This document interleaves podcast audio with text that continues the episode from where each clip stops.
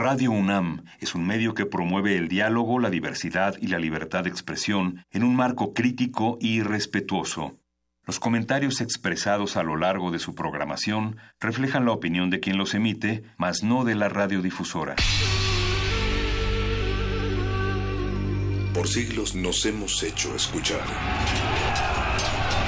Nacimos como parte de esa inmensa mayoría. Hablar. Escuchar. Debatir. Proponer. Cuestionar. Está en nuestra naturaleza. Seamos instrumentos de conciencia de nuestro pueblo. Usamos el sonido porque atraviesa obstáculos. Muros. Fronteras. Nosotros somos la resistencia. Resistencia modulada.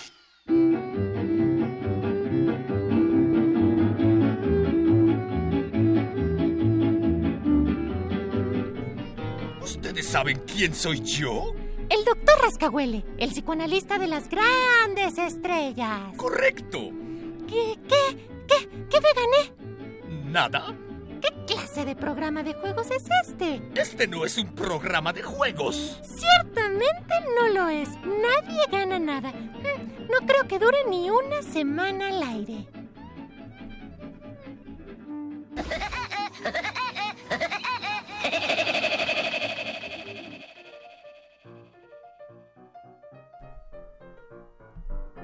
Pues en esta realidad que no es más que un retrato que exagera o distorsiona la apariencia física de las personas, de los personajes que vemos a diario en la caricatura de lo que conocemos como realidad, se crea un parecido fácilmente identificable y generalmente humorístico debido a que la técnica de una, caricatura implica justamente basarse en recoger los rasgos más marcados de la persona o los rasgos más marcados de su personalidad, pues es difícil hacer caricaturas en un mundo en el que prácticamente todos los políticos se parodian a sí mismos, Natalia Luna. En una vida en la cual tu realidad o la mía podría parecer una caricatura, tu resistencia, ¿qué crees que hace una buena caricatura? O mejor dicho, ¿quién hace mejores caricaturas? Warner Brothers, Cartoon Network, Nickelodeon o Hanna Barbera. Estas son algunas de las opciones que tenemos colocadas en nuestra encuesta semanal. 14% ha dicho que Warner Brothers, el 33% que Cartoon Network, 9% Nickelodeon y 44% Hanna Barbera. Perro muchacho, esta noche del otro lado del cristal, quienes no se pegan a él para hacer como un plástico caricaturesco, pero que sí suenan, es Oscar, Chan- Oscar Sánchez el Voice en la producción. Está Oscar Chan Chan Chan, chan, chan. Y está el señor Agustín Muli en la operación y Alba Martínez en la continuidad. Y recuerden que este- esta encuesta de la que ustedes pueden participar se encuentra en Twitter, arroba R modulada. También nos pueden seguir a través de Facebook, Resistencia Modulada, y en radio.unam.mx. Siéntanse libres de proponer más opciones porque yo hubiera agregado partidos políticos. También, Sí, como de los mejores creadores de las series caricaturescas. sí, del humor involuntario además. Pues esta noche, quienes van a tener también un humor bastante voluntario son los muerdelenguas. Ellos van a estar platicando sobre su primera vez. ¿Qué libro consideras que es el mejor para iniciarse en la lectura? Van a estar fomentando el arte de las letras en unos minutos. En unos momentos más también se va a apoderar de estos micrófonos la señora Berenjena en El Modernísimo, porque el Congreso cierra el changarro y ella nos va a hablar acerca de qué aprobaron y qué no aprobaron durante este periodo, es decir, los madruguetes que nos ha dado el Congreso como ya en tantas ocasiones eh, y de lo cual no nos podemos reír ni un poquito, además de que va a tener una plática con la presidenta de la Comisión de Derechos Humanos de la Ciudad de México acerca del lamentable feminicidio de Lesbi y pues hasta el momento el caso ha tenido varias consecuencias. Vamos a escuchar de qué se tratan. No perderle el rastro. Y finalmente vamos a concluir con nuestra sección de tecnología, Resistor, en donde van a estar platicando sobre cómo la tecnología en la infancia marca un antes y un después en la vida de los seres humanos. Esto será a partir de las 22 horas. Ya saben, nos vamos de aquí hasta las 11 de la noche con ustedes. Pueden comentar la encuesta en arroba R modulada, Facebook Resistencia Modulada o simplemente llamarnos al 55 23 54 12. Natalia Luna, ¿cuáles eran tus caricaturas favoritas de la infancia?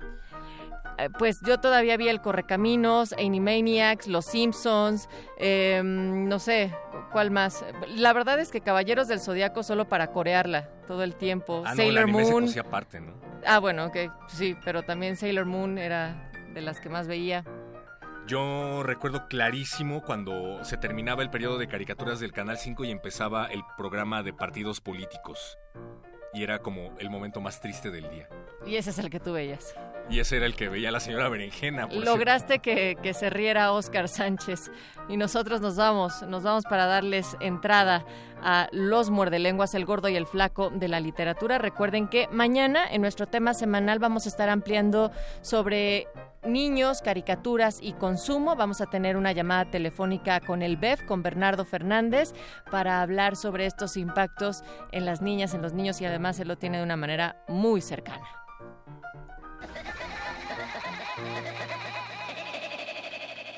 Resistencia modulada.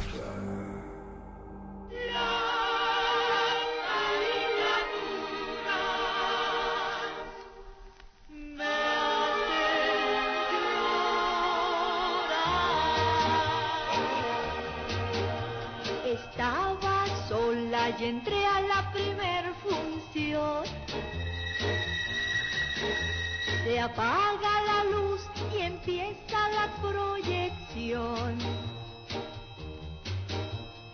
Y cuando el noticiero comenzó, llegaron mi mejor amiga y mi novio, mi gran amor.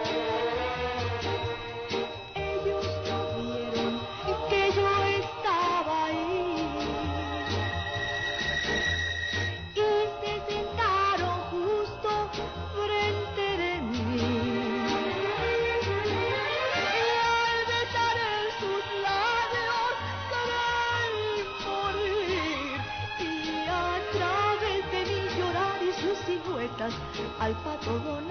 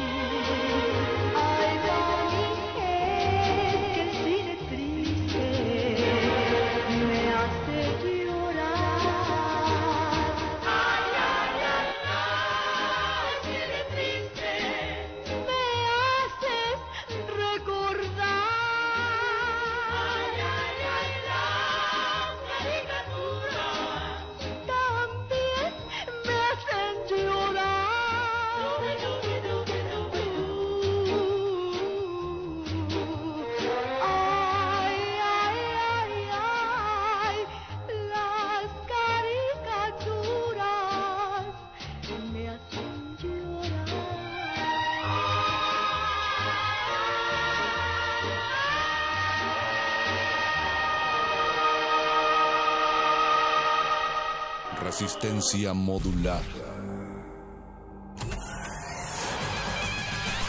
Lánguida la luna libra la lid lúbrica de libros. Maleable la mente emula al mutante milenario.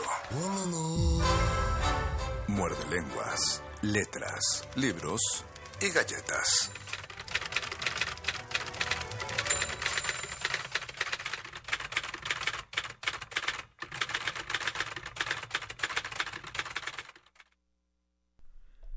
Bienvenidos, es el 2015, no, son las 8 con... No, 8, 2016. 8, 16, mayo 2, es el primer muerde lenguas de este mes tan bonito. Bonito porque tiene tres asuetos y ya vivimos uno de ellos, qué maravilla. Y está empezando su programa favorito de letras, libros, galletas y fomento a la lectura.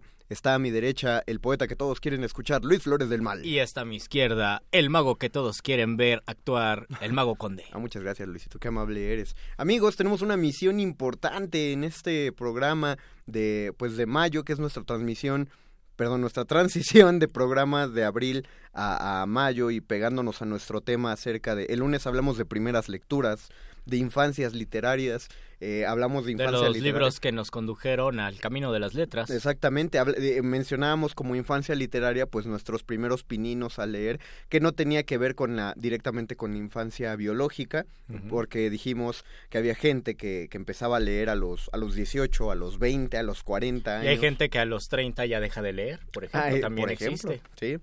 Como casi me pasa a mí, estoy leyendo otras cosas eh, un, pa- un poco ajenas de los libros. No a me mí siento, también me pasa. no me siento orgulloso de ello, pero Tampoco te sientes descontento. no, Exactamente, bueno, uno, uno sigue usando los ojos y, y la capacidad de lectura. Queremos comentarlo con ustedes y queremos que nos comenten acerca del fomento a la lectura. Pongamos, pongamos la, la, situación hipotética, hipocrática, de que ustedes tienen un, un- hijo, un sobrino, un amigo, eh, un- una- eh, son amigos de la señora de las quesadillas, que les piden una recomendación literaria porque no leen y quieren empezar a leer. Y del libro que ustedes les den, depende si logran crear un nuevo lector, una nueva lectora, o si vacunan de lleno a alguien y entonces le, le recomiendan un libro tan aburrido que entonces esta persona jamás volverá a tocar otro libro en su vida. Es una, es una gran tarea. Es una responsabilidad inmensa. tremenda. Así que coméntenos qué opinan ustedes. Estamos en nuestro teléfono en cabina 55 23 54 12. Tenemos un Facebook donde ya iniciamos la transmisión en vivo, así que si quieren ver nuestras caras, métanse al Facebook de Resistencia Modulada, denle like y métanse a ver nuestra transmisión. Aparte van a ver, va- por ahí se va a ver que tenemos como una luz un tanto celestial que está sobre nosotros, se ve mucho brillo en la pantalla, pero es lo adecuado pues para, para hablar de este influjo divino de la literatura. Ya saludamos a Veneno para las Hadas que nos manda un saludo en Saludos, este Veneno. en este Facebook Live y eh, pues recordamos entonces los primeros libros con que nos pueden eh, nos pueden atrapar tiene mucho que ver ya si ya mencionamos cuáles fueron nuestras primeras lecturas de inmediato mencionamos eh, entonces cuáles fueron los libros que nos hicieron pensar sí sí quiero leer. Sería bueno también recordar aquellos que nos asustaron un poco. Tú o tú recuerdas algo que que pensaras la lectura no va a ser para mí por por algún libro Luis Los libros de historia, no recuerdo la Mm. no, no recuerdo la colección que teníamos en mi casa, no eran libros de historia, más bien era una colección de libros donde existían algunos de literatura, por ejemplo, estaba estaba el de Memorias de Adriano con la traducción de Julio Cortázar, Ajá. había alguno de Octavio Paz, estaba Cuentos de la Selva de Horacio Quiroga, pero había otros que eran tratados o cuestiones de, de ciertas áreas, ¿no? Específicas. Entonces yo veía esos libros cuando tenía 5 o 6 años y veía muchas letras, los veía muy pesados y decía, qué complicado debe ser leer, sobre todo cuando llegas a primero de primaria y te cuesta leer cuatro o cinco líneas muchísimo tiempo y vas casi descifrando, decodificando esos signos, dices, ahora cómo se hace para leer tanto y para leer tantas páginas. En ese momento creo que en ese tiempo de mi infancia sí pensé, qué difícil ha de ser la lectura. Después creo que no, simplemente había libros que no me gustaban o libros que ya empezaba a leer sin tanto gusto por algunas obligaciones, pero nunca pensé no nunca pensé en retirarme pues de la lectura. Tú, tú, si un libro no te está gustando, tú sí lo dejas, ¿no? Ya estoy intentando dejarlo, llevo como tres libros que he dejado durante los últimos tres años, pero antes siempre los terminaba, siempre los terminaba y era mi reto, decía no, no puedo dejarlos porque debe, deben terminar, ser un poco de toque yo creo. Mandamos un saludo a Elena Cirot que nos manda saludos en el Facebook Live, en Facebook Resistencia Modulada. Eh, yo creo que sí es TOC, porque a mí me pasa lo mismo, pero yo todavía no los dejo. O sea, yo sí me, me empecino en terminar ese libro, siento mucho desasosiego si sé que hay este libro que ya empecé y no, le, no lo he terminado. Eh, por ejemplo, por, por mucho tiempo que me clavé en, en lecturas de siglo de oro, compraba todos los Castalia que, que Sí. encontraba, pues finalmente baratísimos, ¿no? Baratos y 30. una edición muy, muy buena. muy bonita y muy bien comentada. Entonces me encontré, creo que ya lo he mencionado, un libro de novelas de Tirso, una novela de Tirso de Molina, Mm. espantosamente aburrida. Eh, por, por pesada, yo pensé que iba a ser algo mucho más dinámico porque finalmente eh, Tirso de Molina tiene dramas, eh, tiene un teatro muy dinámico y personajes muy entrañables. Y, Y, pues dije, si, te, si piensas en el Buscón y piensas en el Quijote, dices, claro, puede ser por ahí, ¿no? No, no, y, y es ahí cuando, cuando te das cuenta que, que no, el género no se le da a, a todos. Claro, Quevedo tiene, tiene su novelita El Buscón, que también eh, pues te atrapa desde el primer capítulo, es la que no puedes dejar. El Quijote, yo siento que que muchos se espantan al principio al saber que son dos partes, al saber que están leyendo una obra que básicamente reconstruyó el español y lo definió. Y que lo edificó. Y que lo edificó exactamente, entonces... Pero relaja mucho cuando ves que es un libro de risa y que es un libro de contar muchísimas historias dentro de una gran historia. Exactamente, un libro diseñado para, para leerse, pues, para disfrutar. Para leerse y para disfrutarse y para que pasara el tiempo mucha gente de entonces. Y cuando pues me encuentro en este libro, hasta se me olvidó el nombre de la novela, pues dije, no, ahora lo tengo que acabar y me voy hasta el final. Que siempre hablamos del Quijote y no le hacemos justicia. ¿Por qué? A, a- me refiero a otras narrativas de Cervantes. Ah, claro. O y también generalmente mencionamos las novelas ejemplares. Pero ¿dónde quedan los trabajos de Persiles y Sigismunda? Y dónde quedan los entremeses que también son interesantes y son importantes. Son Sobre todo porque son pequeños y también se antoja para leerlos de forma rápida. Y es, y es simpático pensar que es teatro, pero escrito en prosa. Y hay algunos en verso blanco, que es de las primeras de los primeros escritores, salvo el trata la poética de Lope de Vega, del arte del dramaturgo que está en, en decasílabos en verso blanco sin rima. El, por lo menos recuerdo el de la elección de los alca- de los alcaldes de no sé qué lugar de España. Damasco. De no de Ah, Sanamea, no. creo. No, no recuerdo. No, ese es, el, es solo Ese- un alcalde. Ajá, ese Ajá. y ese es de Calderón de la Barca. Bueno, este Cervantes tiene entremeses donde ocupa, donde escribe en verso pero no le pone rima y para su tiempo pues era algo muy novedoso. Creo que es uno, ¿no? El... Es el de la elección de los, alcal- Sí, de los sí. alcaldes. Ok. Y además habla mucho sobre la política y sobre cómo, cómo compiten cuatro personas que son poco informadas por un puesto y lo que los motiva por ese puesto es el poder. Que es lo, lo simpático de los Que es, entremeses. sim- es- que es lo simpático y además que es lo que se puede leer muy bien Mira, en este tiempo. Mira, es más, me parece que los entremeses serían la manera adecuada de introducir a alguien a leer el siglo de oro en específico, Sí. ¿no? Eh, o, si me lo preguntaran a mí, yo recomendaría para empezar a leer el siglo de oro una obra que no es del siglo de oro. Yo los mandaría a leer eh, Don Juan Tenorio de José Ujú. Zorrilla, que ya es del, del romanticismo. Para del luego español. regresar a leer la de Tirso. No, eh, deja tú eso. La cosa es que como el verso de José Zorrilla es mucho más amable y más entendible, Sí. sí te atrapa en el hecho de decir, oye, mira, eh, una, una obra de teatro que está escrito en verso y que puedo entender. Entonces, ya que te sientes atrapado por el verso de Zorrilla, te remites eh, no tanto al, al Don Juan Tenorio de Tirso o versiones anteriores, sino a pensar, a ver cómo salen las otras obras de teatro también escritas en, en- en verso, ¿no? En una poética, donde sí seguían más una poética muy distinta a, a la de Zorrilla y además con finales todavía más, más Y determinantes. además uno le hace mucha justicia a la métrica tradicional porque dicen es que cómo escribes en verso esas rimas son muy feas son muy torpes son muy fáciles pero si regresas a leer el teatro de los siglos de oro donde ocupan métrica tradicional las rimas pueden ser torpes pueden ser fáciles pueden rimar infinitivos pueden rimar gerundios y una serie de reglas que ahora te restringen mucho pero en ese tiempo pues sabían que la rima era nada más un medio para lograr eslabonar un discurso Y lo curioso es que en el de Zorrilla se usan formas poéticas que no se usaban en el siglo de oro. Por ejemplo,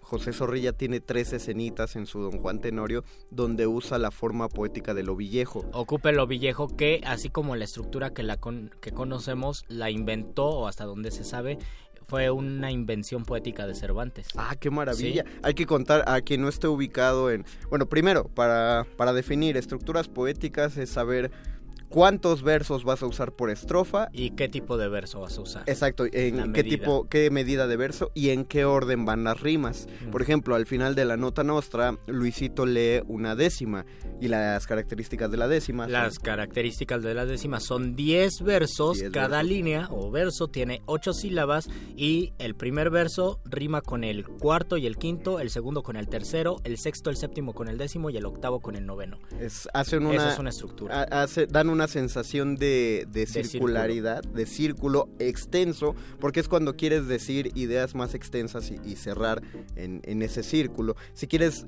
cerrar en un círculo pero usar una, una estructura más breve, existen las redondillas, Las redondillas. que son solo cuatro versos, donde el primero y el último riman y los dos de en medio riman entre sí.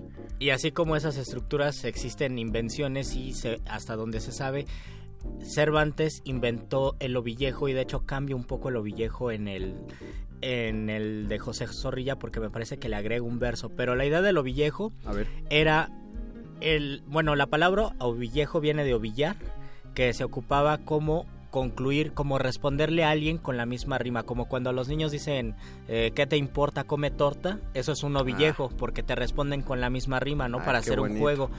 Y, en, y él, este Cervantes le puso ovillejo a su poema porque él, respon- él se preguntaba algo y respondía con la misma rima. ¿Quién menoscaba mis bienes, desdenes? Y este, este tipo de pregunta-respuesta con la misma rima, por eso le puso ovillejo, también lo ocupa Zorrilla en el Don Juan Tenorio. Es un verso de ocho sílabas que se responde, generalmente preguntas. Que, se, responde que entre 3 y 4 y 5 sílabas. Muy breve. ¿De qué, ¿De qué depende la respuesta? Ahí les va. Pregunta, respuesta, pregunta, respuesta, pregunta, respuesta. Tres veces.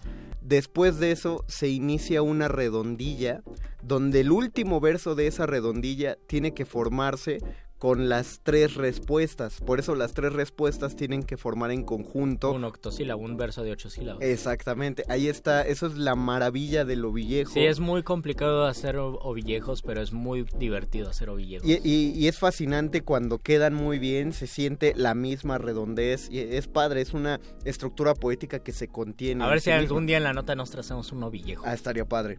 Hasta contestatario. Hasta contestatario. Saber que, que alguien más diga. Eh, bueno, ya, ya este, divagamos un poquito. Después de este gran paréntesis, regresamos a decirles cuáles son los libros que pensamos que podrían funcionar para fomentar la lectura. Pen- Los libros, las estructuras, la- los géneros también. los géneros también. Empecemos con, por ejemplo, si tuviéramos un niño, un niño ante nosotros que... eh, y, hay, que usar un niño contemporáneo, tal cual. Es decir, un niño que está muy acostumbrado al ritmo de... Al, al- al ritmo de la vida de televisión, a, No, de las más bien películas, de del, los del Avengers, internet. Del ¿no? internet. Entonces, ¿qué, Niño que sabe muchísimo de canales de internet, ¿no? Ándale, ¿qué, qué libro podría atrapar la atención de, de un niño contemporáneo? Mientras pensamos en esto, vamos a, vamos a escuchar, Vamos a escuchar una, una rolita. una rolita, hagamos una pausa musical, mientras por favor compartan nuestro video Facebook Live Resistencia Modulada o inviten a sus amigos a que comenten. Estamos hablando de con qué libros ustedes llamarían la atención de nuevos lectores de todas las edades y regresando de la pausa musical empezaremos con niños. Esto es Muerde Lenguas, letras, libros, galletas. Y fomento a la lectura.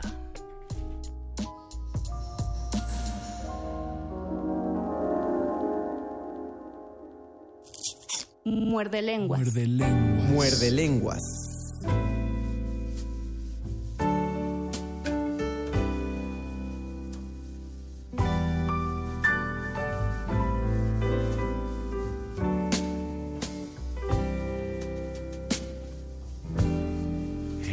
en tibia, sueños al jadear.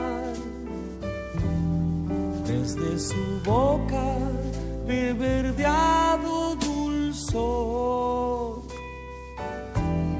Y entre los libros de la buena memoria, se queda oyendo como un ciego frente al mar. Mi voz le llegará, mi boca también. Tal vez le confiaré que eras el vestigio del futuro. Rojas y verdes luces del amor. Prestidigitan bajo un halo de rouge. Qué sombra extraña te ocultó de mi guiñón. Que nunca oíste la hojarasca crepitar. Yo te escribiré, yo te haré llorar. Mi boca besará toda la ternura de tu acuario.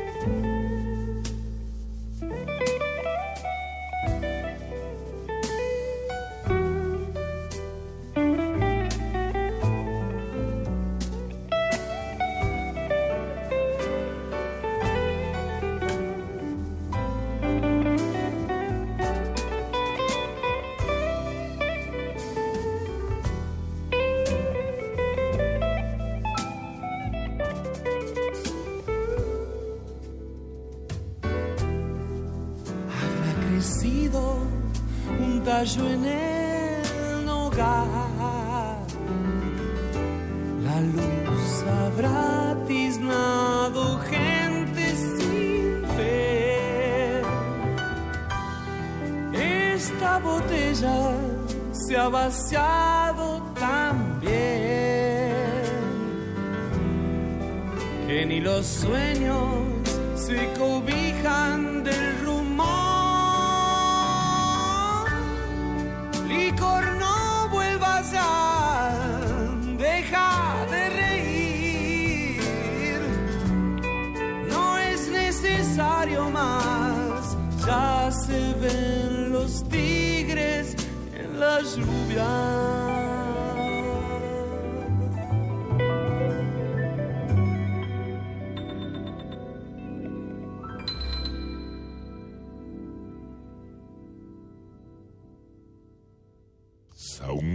Muerde lenguas. Muerde lenguas.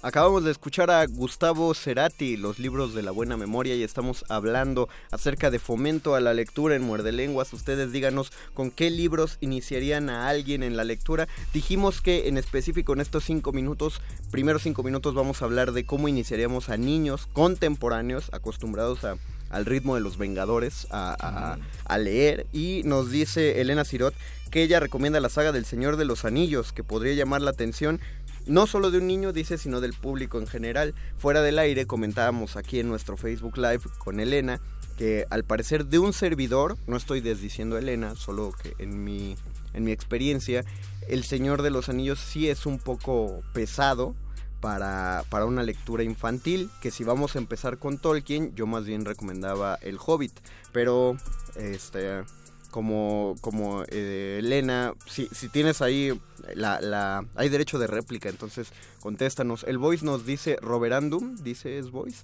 Es de, es de Tolkien también. Ah, eso fue lo que. Ah, ok, ese fue el que le escribió a su hijo Christopher. Yo sabía que también el Hobbit se lo había escrito a su hijo, pero Roberandum, ese no lo conozco, por ejemplo, y está publicado. Ah, bien, entonces pues busquemos Roberandum, que es para niños directamente y está en el mismo mundo del Señor de los Anillos o es como es otro mundo completamente. Ah, bien, entonces, ¿eh? más más literatura fantástica. Ah, El según nos dice Boyce que la anécdota es de que van de vacaciones, se le pierde un juguete, a- al hijo de Tolkien se le pierde el juguete y ah, el caballo es un caballo de madera el que se les pierde. Y toda la historia es a partir es un cuento que parte de este de este caballito de madera. Ok, va bien, pues Roberandum ahí tenemos la recomendación del productor para los niños. Dice Diana Janet Nolan, yo no pude leer El Señor de los Anillos, mejor El Hobbit. Por ejemplo, ahí hay una contestación. Eh, Miquel Méndez dice, recomiendo El Árbol de las Brujas de Halloween Tree de Ray Bradbury. Órale, es, hasta yo lo quiero leer. Porque no lo... me, me gustan, me gustan las recomendaciones. Yo no sé, yo no sé todavía responder la pregunta de Conde. Pienso, por ejemplo, en este momento, pero no sé si fuera para primaria, pero para secundaria sí pienso que tendríamos que darle oportunidad a los cuentos en narra, o sea, darle oportunidad en narrativa, pero enfocarnos en los cuentos porque es más fácil agarrar el ritmo de un cuento que de una novela. En una novela me, parece que debe jugar un papel importante el contexto, la relación que la novela tenga con el cine, que tenga con las series, que tenga con otros con otros discursos, ¿no? Vertidos en otros en otros formatos y en un cuento puede que pesque a alguien y si no, pues hay muchas otras oportunidades. Por eso yo preferiría educar con cuentos o fomentar la lectura con cuentos y al menos eso yo lo he hecho cuando he impartido clases a chavos que van a entrar a la universidad o a la preparatoria les leo un cuento y lo discutimos y en el caso de la poesía yo recomiendo que también es una manera de entrar a la literatura claro. a mí me ha funcionado cuando yo les doy clases donde recomiendo a poetas y leo poetas pero lo conveniente allí sería que sea una persona que se apasione por la poesía realmente y que sienta muchísimo amor al transmitir Sí, en la poesía. no- Y eso en general, porque cualquier género literario necesitas esa pasión y necesitas la capacidad de transmitir esa pasión y ese gusto. que Mira, a, pro- tienes. a propósito de lo que dices, creo que eh, encaja muy bien con lo que decías al principio de la emisión, de que es era difícil leer, por ejemplo, libros de historia. Creo que una de las Sí. materias más castigadas después de las matemáticas, en cuanto a incomprensión, es la historia. Yo recuerdo haber tenido un maestro de secundaria que te explicaba muy bien toda la, toda la historia con sus palabras. Él era historiador y se notaba que le gustaba hablar de historia. Pero, ¿qué pasa? Que la mayoría de, de los maestros, al menos de los que tuvimos en nuestra generación, te mandaban a hacer copias, ¿no? Sí. Lee tal capítulo y haz un resumen de ese capítulo.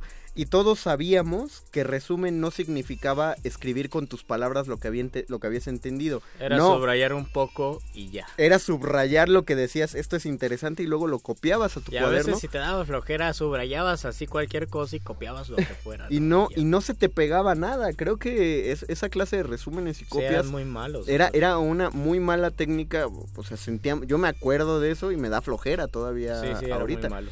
Entonces, eh, lo que, pues lo que dice, si uno no, no le encanta lo que está recomendando, si no tiene una manera de transmitir la pasión, va a ser difícil Sí. fomentar Y la casi lectura. siempre los maestros de historia, pues no tienen. Bueno, algunos sí, ¿no? Es que no, es que no contrataban historiadores, genera- co- ante- en- al menos en nuestra generación, eh, en primaria y así, los que enseñaban historia pues tenían a fuerzas que enseñarle y probablemente tampoco les había gustado. Y también mm, es una cuestión individual. Cada persona tiene su manera de contagiar o de no contagiar algo. De ¿no? acuerdo. Porque puedes ser muy apasionado por las letras y hacer que tus alumnos odien las letras, pero puedes ser medianamente apasionado por una capacidad de entretener, de contagiar tu gusto por algo o tu pequeño gusto por algo y eso se va a notar. Dice Carlos Valencia A mí me enganchó Sherlock Holmes, ah, perdón, antes, eh, Gabriela Pérez nos recomendaba Peter Pan, que parecía excelente. Sí. Eh, de acuerdo, yo, lo, yo solo mm, recuérdame, Gabriela, el final sí es tan triste como me parece que lo recuerdo. creo ¿No será que triste. por eso hay tantos chavorrucos No, eso está padre. Pie- Piercita Olé, el gusto por la lectura comienza aún antes de la lectora de la lectura escritura, por lo que los libros álbum son lo ideal. Autores como Satoshi Kitamura es adecuado. ¿Qué es un libro álbum, Piercita Olé? Los, los libros con, con imágenes, tal vez. ¿Nos puedes nos puedes este De hecho, informar? de hecho hay un concurso en el Fondo de Cultura Económica que se llama, no recuerdo si álbum ilustrado o premio de libro ilustrado, en donde en sus categorías, o más bien en las bases del premio, puedes participar con un libro que no tenga texto. Pero no puedes participar con un libro que solamente tenga texto. Debes participar con un libro que tenga ilustraciones y pueda tener una historia muy breve o si quieres, si nada más eres ilustrador, puedes hacer las puras ilustraciones y presentarlo Wow. como un libro para que haya un niño de 6 años, 7 años que lo abra y solamente con las imágenes se cuente la historia. El último que ganó ese libro el año pasado, el, ese concurso, lo pueden meter dos personas, ¿no? Alguien que escriba y alguien que ilustre o una sola persona. Bueno, el año pasado ganó una persona que lo ilustró y, y escribió una historia y es una historia fascinante, maravillosa, que es un niño que sueña y sueña que sueña, sueña que sueña que sueña. Hay un juego de palabras y en las imágenes está el niño soñándose soñar, ¿no? Wow. y de repente despierta de todos los sueños, las imágenes son un tanto surrealistas, es increíble, el- eh, increíble Ay. el libro, vale mucho la pena y como, como dice nuestra radio escucha, pues es una manera de entrar a la literatura. Hay, un- hay un libro de Edward Gorey, este gran ilustrador como tan tétrico que es muy conocido por su libro eh, los, los niños, los infantes malditos, pues que es una- Oh. el abecedario de, de niños que van muriendo según la letra de su nombre y está en rima en Eso es inglés. bien dark. Pero tiene un libro que se llama El ala oeste y no tiene ni una sola palabra y son solo ilustraciones e incluso construirte una historia está muy raro, pero de que te perturba, te perturba definitivamente. Eh, dice, nos dice también, eh, perdón, perdón, estoy perdiendo.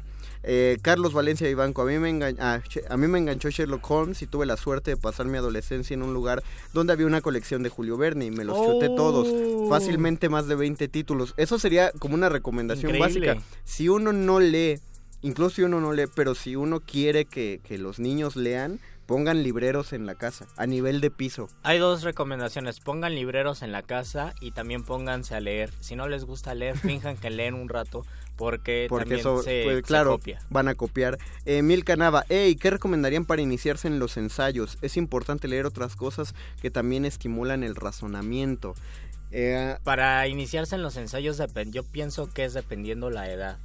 Porque no es lo mismo decir, tengo ganas de leer ensayo cuando pues ya estudiamos, como Conde que dijo, yo quiero estudiar, yo quiero leer ensayo, nunca he leído ensayo, a pensarlo cuando eres niño, ¿no? Cuando eres adolescente. Yo, cuando se es adolescente, no sé qué recomendaría.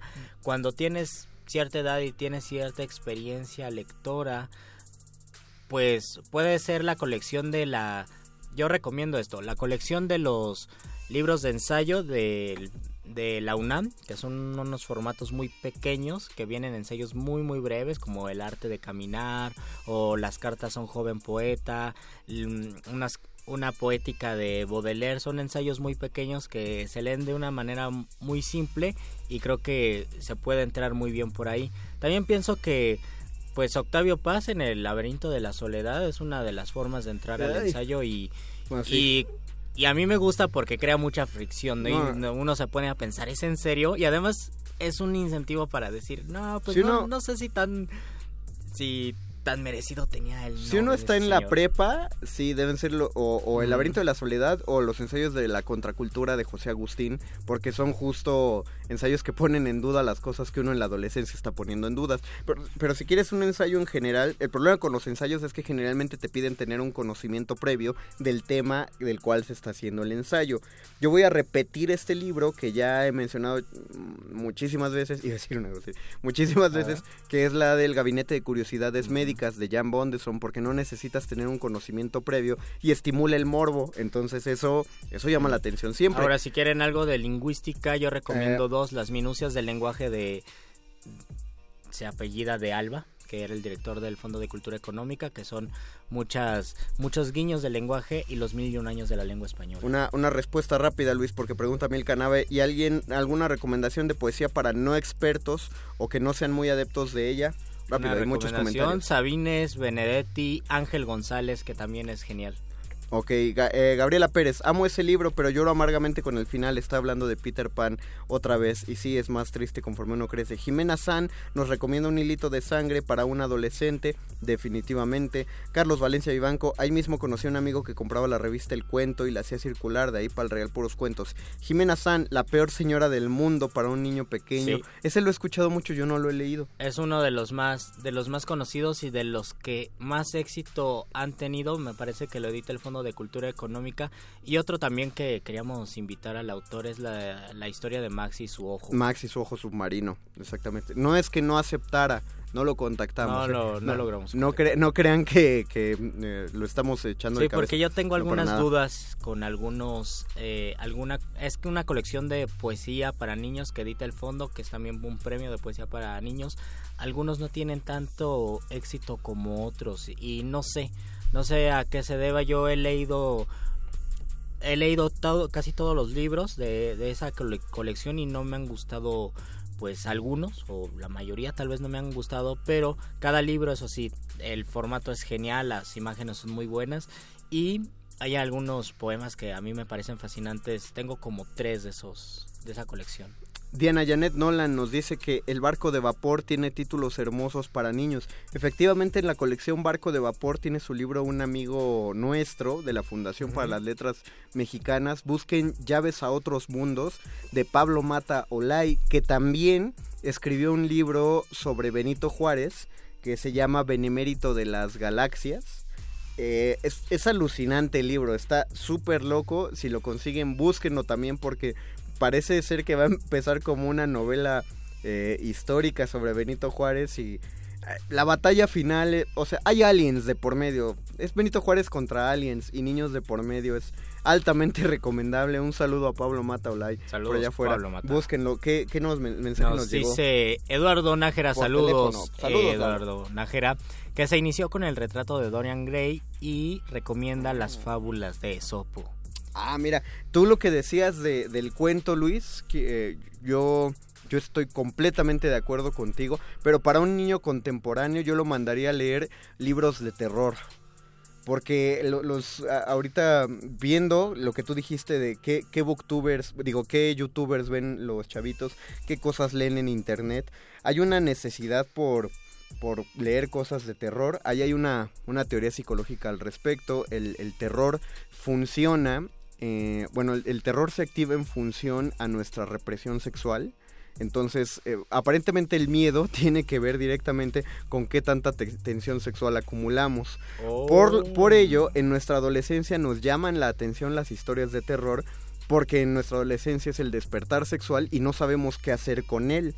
O, o sí sabemos, pero pues no. Pero pues no, no se puede. uno es muy imprudente. Entonces, eh, por eso pegan más y por eso eh, creo que hay tanta lectura de textos en internet que tengan que ver con el terror. Entonces, en el metro venden libros de 30 pesos que son compilados de leyendas de terror para niños y cuentos de terror para niños y cuentos de terror de grandes autores no enfocados a niños, pero siguen siendo cuentos.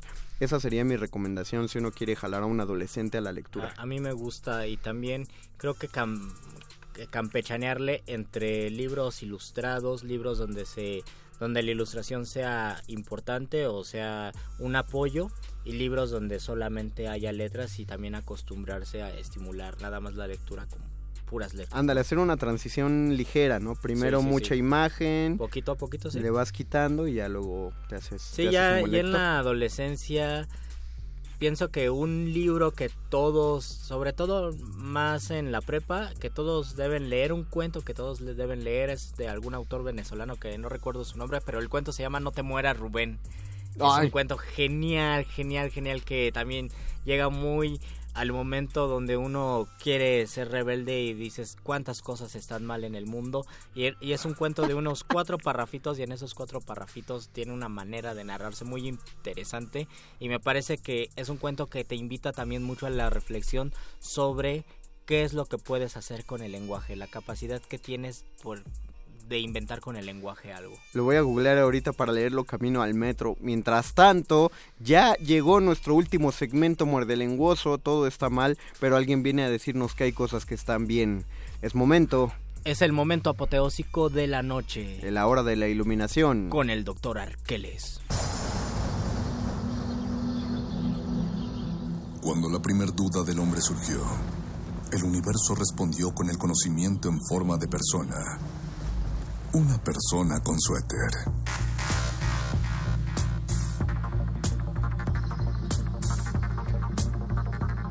Es la hora de la iluminación con el doctor Arqueles.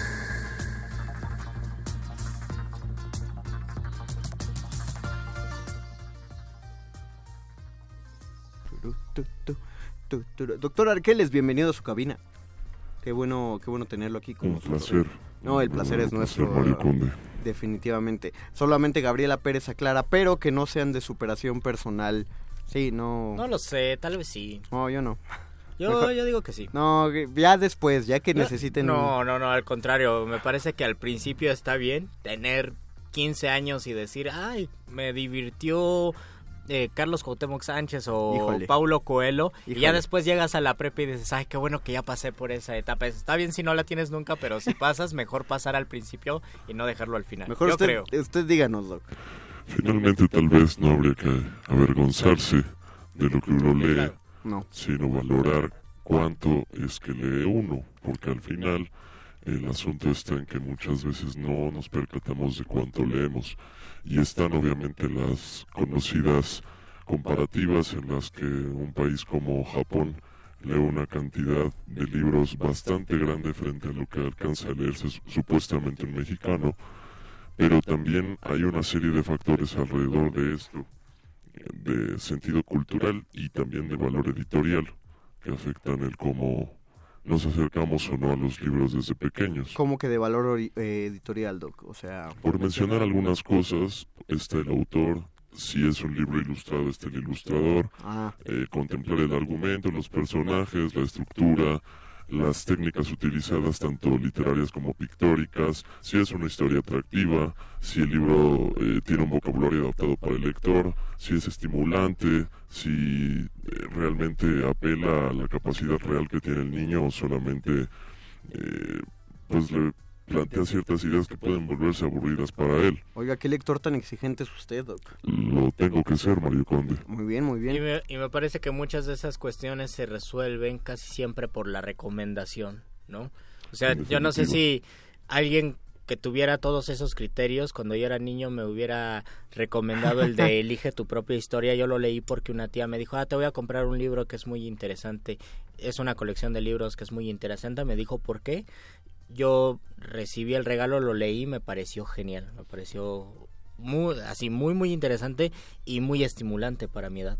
La realidad también es que ahora existen otra clase de oportunidades eh, de carácter literario en el sentido de que hace por lo menos 50 o 60 años probablemente la cantidad de libros hechos para niños no era tanta o tal vez era incluso nula.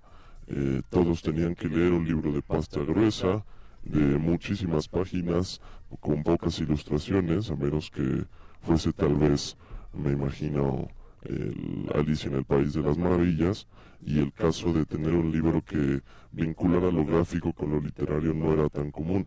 De ahí tal vez el atractivo que todos tenemos ahora para acercarnos también como adultos a los libros que son para niños. Claro. Es que sentí, bueno, al menos a mí me pasa que hay, hay cosas que uno no entendía, o más bien, si uno no entendía las repercusiones tan, tan grandes de un libro infantil cuando ya, ya lo lees como, como después, ¿no? Finalmente, un buen libro infantil dice, dice más cosas que solo para niños, como cuando vemos una película para niños, hay un montón de chistes, es padre verlas en el cine porque hay un montón de chistes que solo se ríen los niños y algunos adultos más simplones. Y, y ahí están las risas. Pero hay otras risas que no oyes ni a un solo niño reírse y tienes a todos los adultos riendo. Y pasó sea, con entendiéndolo, pasó pues. por ejemplo con Toy Story 3 que la hicieron para los Ah, adultos, qué ¿no? tristeza. Bueno, ahí ya tenías a todos los adultos llorando. Por eso, sí. no, o sea, Sí, y a los niños sin entender nada. Y las niñas, ¿qué? No, ¿Por qué ese mono habla? entendían, pero no entendían como la, la- el, el- el gesto o, o todo lo que conllevaba que El valor nosotros, contextual. que nosotros llevábamos 10 años esperando esa historia, ¿no? Y todos, todos éramos Andy. Hashtag Yo, pienso que un libro que no he mencionado es el de Oliver Jeffers, el del pingüino, el niño que tiene un nuevo amigo que es un pingüino. Ah. Las ilustraciones, la narración que es tan breve, tan concisa, tan especial, tan esencial, me parece conmovedor tanto para un niño como para un adulto. Yo lo leí por primera vez como cuando tenía unos 23, 24 años, me pareció genial, me- se me hizo fascinante. Se los leí a mis, a mis sobrinos, tenían tres y cuatro años más o menos. Les gustó muchísimo. De hecho, se los leí de forma virtual y después compré otro de Oliver Jeffers de un amigo que es extraterrestre. No tuve tanto éxito cuando se los leí. Personalmente me gustó más la historia del pingüino y me parece que es uno de los libros que todos deberíamos tener en casa y leérselo a un niño de entre 2 y 5 años el, más o menos. el libro era de un amigo tuyo que es extraterrestre. No, es de Oliver Jeffers. Ah, es y- un amigo. El Ah. libro habla de un niño que tiene un amigo que es Ah, ok, extraterrestre. ok, va, va, va. Eh, Doc, una pregunta para usted de Miquel Méndez. ¿Recomiendan la tira cómica para empezar a leer? De hecho, ese era mi siguiente punto. ¡Oh! el Doc lo ve todo. ¿Por qué? Porque finalmente es un acercamiento muy interesante a esta parte de vincular lo gráfico con lo literario. Y eh, digamos que en una temporada el valor del cómic fue mucho menos interesante que lo que hoy en día tenemos a la mano. Así que definitivamente el cómic sí es una buena opción. No es por eh, demeritar cosas como Mafalda, por ejemplo. O- entonces, sí, hay muchísimas opciones en, la, en lo que ahora llaman como novela gráfica, que uno se puede sumergir y encontrar muchas respuestas. Pues yo, yo empecé, los primeros cómics que leía era Mafalda y obviamente había chistes que uno no entendía, ¿no? Porque no sabías lo que era la izquierda, la derecha y no sabías lo que era Marx, pero Luisito comentaba que Rius por eso es una gran manera de introducirse a la lectura. Y- Sí, no sé si en algún momento caiga Rius de las preferencias, por lo menos cuando yo estaba en la no. secundaria, sí había gente que leía, no, no era tan común que se leyera Rius porque se leía más cañitas, pero sí había adolescentes que leían a Rius o que se interesaban por Rius. Yo leí Marx para principiantes a los 11 años y ya sentía que entendía el comunismo. Yo leí el Obviamente manifiesto no, pero- comunista también a los 11 años y yo me sentía completamente comunista y socialista.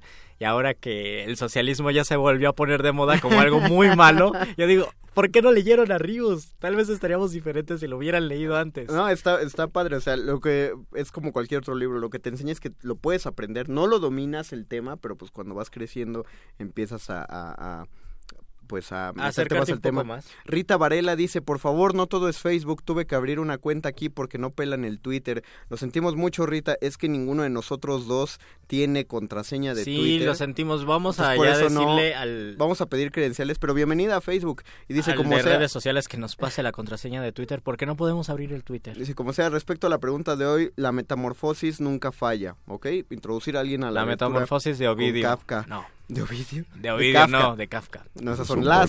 Bueno, las, las metamorfosis de Ovidio estaría bien, pero para platicarlas y comentarlas, alguien que las haya leído algunas historias que se sepa de las metamorfosis, contarlas como, como historias creo que sería una buena manera de interesar. Nos quedan mundo 30 clásico. segundos. Noa, Noa, ¿cómo dice que se llama el libro de Jeffers sobre la amistad con el pingüino? Se llama Perdido y Encontrado. Piercita Olé, Oliver Jeffers es genial, atrapa, eh, atrapados el día que los caballeros renunciaron, etcétera. También Anthony Brown hizo el que- para, altamente recomendados para niños. La Biblioteca Vasconcelos tiene un gran catálogo en el área infantil, Sí, así como actividades encaminadas a la lectura. Muchas gracias. Gracias por escuchar este Muerde Lenguas. Nos escuchamos el próximo lunes a las 8 de la noche. Quédense porque vienen dos programas buenísimos, La Nota Nostra y El Modernísimo. Gracias, don Agustín Mole en Operación Técnica. Muchísimas gracias a Oscar El Voice en la producción. Gracias Alba Martínez en la continuidad. Gracias perro muchacho que vas a entrar ahorita y señora Berenjena que también vas a entrar. Nosotros nos despedimos de estos micrófonos. Luis Flores del Mar. El Mago Conde. Y el doctor Arqueles.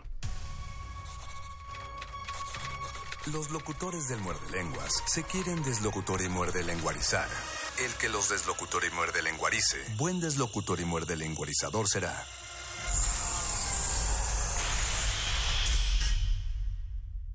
Resistencia modulada. Una artista de la depravación. un caníbal fundamentado, el elegido de Dios para fundar en su estómago una puerta al infierno.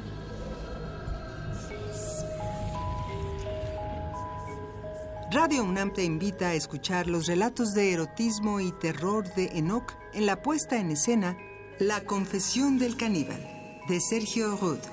Director Eduardo Ruiz Aviñón. Todos los lunes de mayo a las 20 horas en la sala Julián Carrillo de Radio UNAM, Adolfo Prieto 133, Colonia del Valle, cerca del Metrobús Amores. Entrada libre. Comer o ser comido. Esa es la cuestión. Radio UNAM, experiencia sonora. Cada día llegan más. Pues sí, desde que el gobierno le paga a los supermercados el transporte de la alimentación que no vendió, ahora nos traen mucho más comida. ¿No quiere que les ayudemos? Hoy no, gracias. Pero ya sabe, si necesitamos ayuda, les decimos. En México se desperdicia suficiente comida para alimentar a 20 millones de personas diariamente. Por eso el Partido Verde promoverá reformas a la ley para abrir bancos de alimentos en beneficio de personas necesitadas. Partido Verde, tu bienestar es nuestro deber. Candidato a la presidencia de la República, coalición Todos por México, Verde PRI, Nueva Alianza.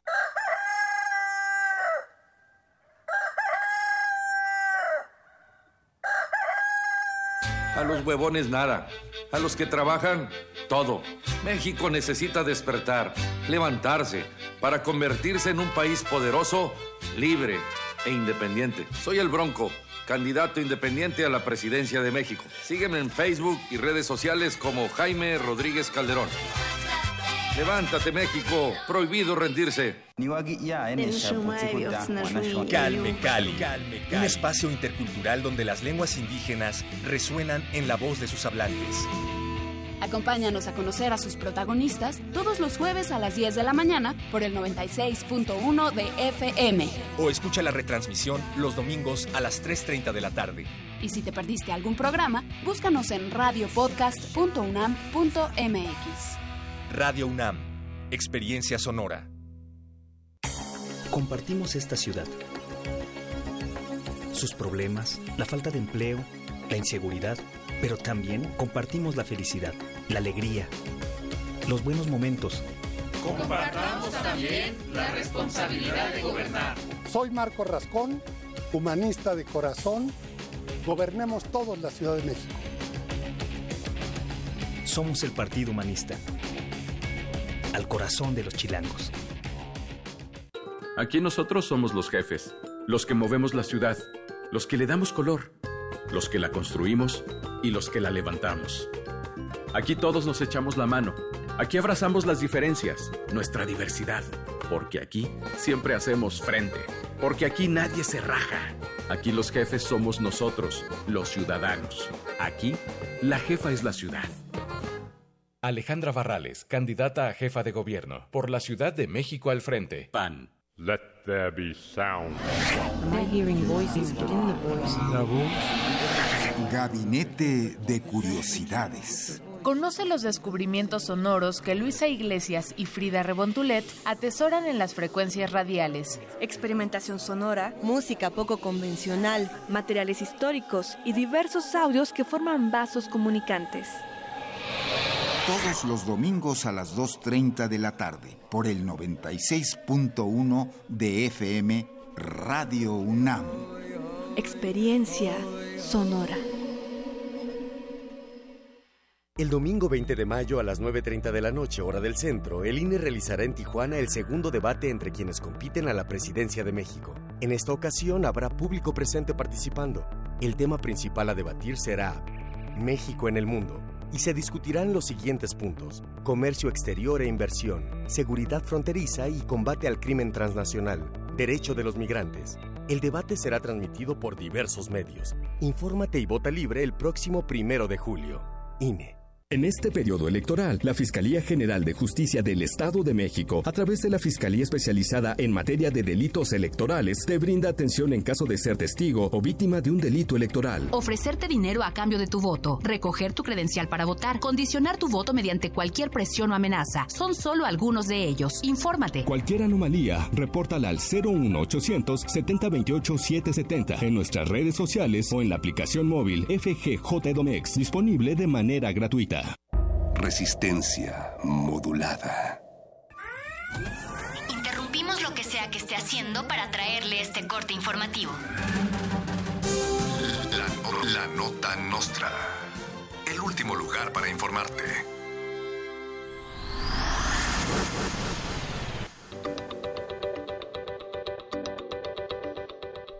El senador colombiano Roy Barreras declaró que la nueva película de Disney, Los Vengadores Infinity War, tiene un mensaje demasiado fascista y es muy violenta, lo cual no concuerda con el ambiente de paz y legalidad que se vive en Colombia.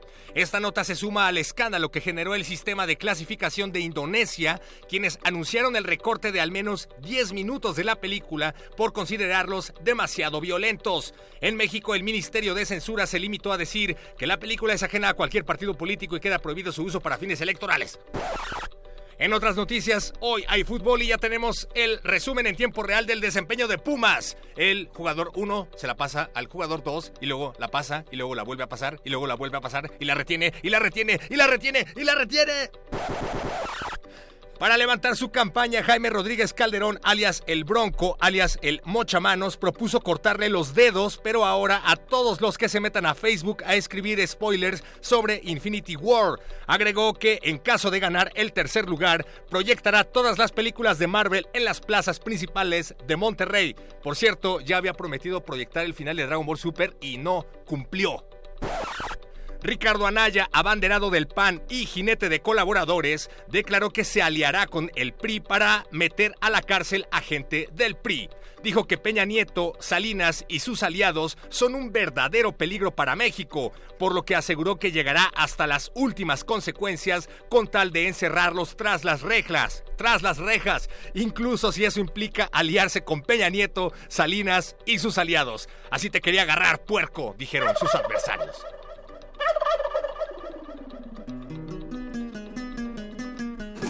La estrategia de campaña de Ricardo Anaya es decir cosas al revés e inventar mucha patraña, pues con esta mala maña a ser presidente aspira y seguramente mira al poder como escalera que solo se consiguiera por medio de la mentira.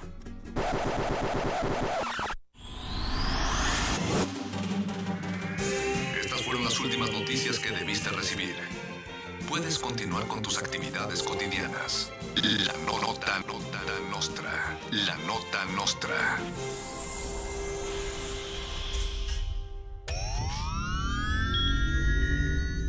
Tienes las ideas, tienes el talento, tienes la disposición, pero te faltan los medios.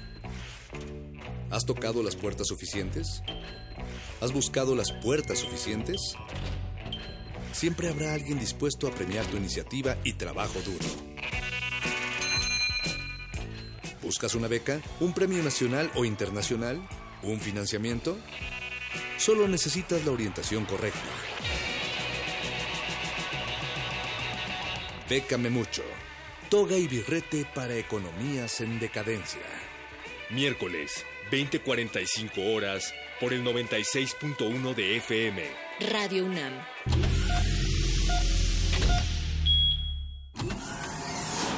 Aquí queremos un mundo en el que quepan todas las familias, voces, Opiniones. mundos.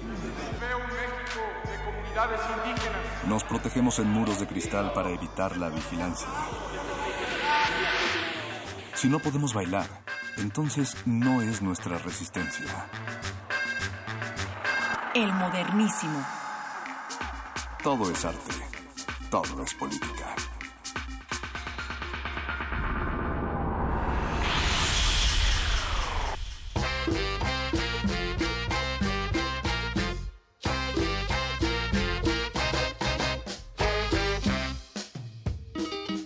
Bienvenidos todos y todas a una nueva emisión del Modernísimo Este es el programa de resistencia modulada en el que hablamos de derechos humanos y temas públicos y que además acompañamos con salvaje pop para pues para bailar un poco, porque si no se baila no es nuestra resistencia.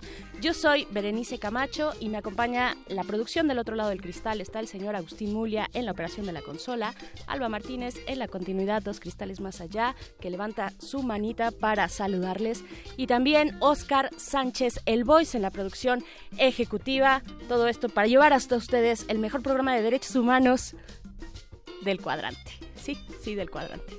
Y pues bueno, hoy eh, vámonos a nuestros temas de esta noche y es que terminan los trabajos ordinarios de la actual legislatura, es decir, diputados y senadores ya se van de vacaciones, quedan solo, pues queda solo la comisión permanente eh, y queremos saber pues cómo fue este periodo legislativo, qué se aprobó, qué leyes y reformas se aprobaron, cuáles faltan, cuáles se quedaron en el tintero y sobre todo todo esto pues en un contexto electoral que no pasa desapercibido, no pasa inadvertido para las y los diputados y senadores. Eh, hablaremos de esto con Borde Político para que nos cuenten su balance. De hecho, tuvimos a Borde Político al inicio de la legislatura en enero, pues para que nos contaran cuál era el panorama legislativo que se veía venir en aquel momento, enero de este año. Y pues ahora los tendremos acá para que nos den su balance al cierre de, este, eh, de esta legislatura, la número 63. Así es que de eso estaremos hablando y dentro de ese contexto también legislativo estaremos con los con representantes de la R3D, esta organización eh, pues que trabaja por los derechos en el entorno digital, para hablar precisamente de una reforma a la ley de derechos de autor una reforma que han llamado, eh, pues le han puesto el hashtag madruguete a internet, búsquenlo, vayan buscando ahí en Twitter para ver de qué se trata, de los detalles hablaremos, como ya les comenté, con la R3D, pero antes algo muy importante, muy importante para la justicia en la Ciudad de México, pues hoy la Comisión de Derechos Humanos publicó una extensa y muy completa, creo a mi parecer, recomendación para el caso de Lesbi Berlín eh, y su presunto feminicidio. Este caso, pues, que nos conmovió a la comunidad universitaria y en general a la sociedad, a muchos grupos de la sociedad que se movilizaron eh, por este eh, atroz, presuntamente feminicidio. Las autoridades todavía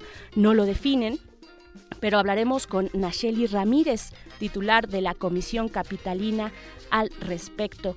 Pero también queremos que ustedes se sumen a esta conversación. Lo pueden hacer a través de nuestras redes sociales, en Twitter, arroba Rmodulada y en Facebook Resistencia Modulada.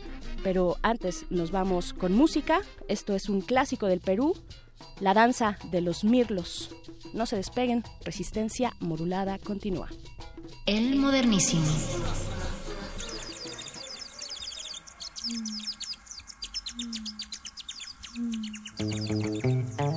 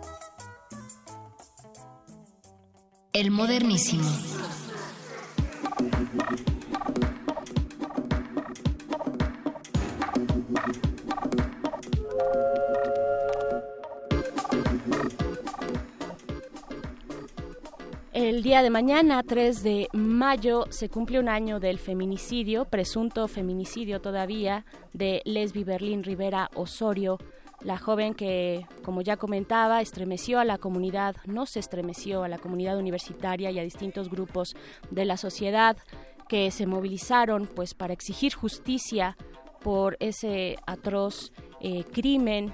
Y bueno, esta mañana la Comisión de Derechos Humanos de la Ciudad de México emitió una extensa recomendación eh, para pues donde señalan negligencias y omisiones importantes en el proceso de investigación y en general en el tratamiento del caso de, de Lesbi por parte de las autoridades y tenemos en la línea a Nacheli Ramírez titular de la Comisión de Derechos Humanos de la Ciudad de México para hablar al respecto. Buenas noches, Nacheli. Muchas gracias por tomar esta llamada. No, muy buenas noches, Berenice. Muchas gracias. Buenas noches. Pues una recomendación muy esperada, el caso del presunto, todavía presunto feminicidio de Lesbi, que apunta a que las autoridades que imparten justicia en esta ciudad pues tuvieron omisiones importantes. Por favor, cuéntanos eh, los términos generales que eh, ustedes sacan, que publican en esta recomendación de 18 puntos. Así es.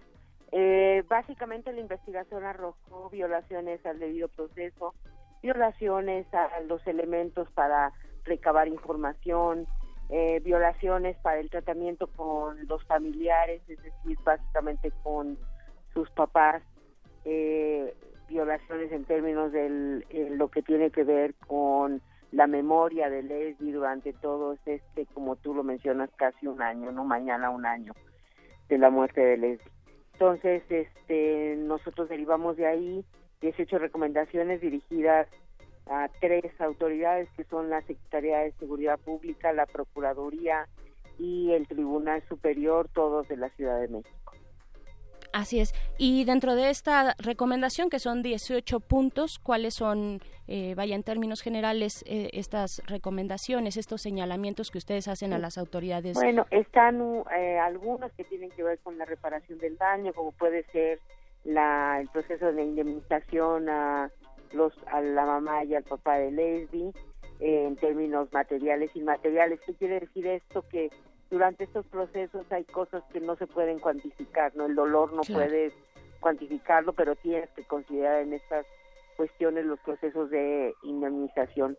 Eh, también tiene que ver con eh, la obligación que se tiene de proporcionar atención médica y psicológica eh, tanto a la mamá y al papá de, de Leslie como a sus abuelos maternos, quienes convivieron con ella mucho tiempo y que han sido directamente afectados también durante este proceso.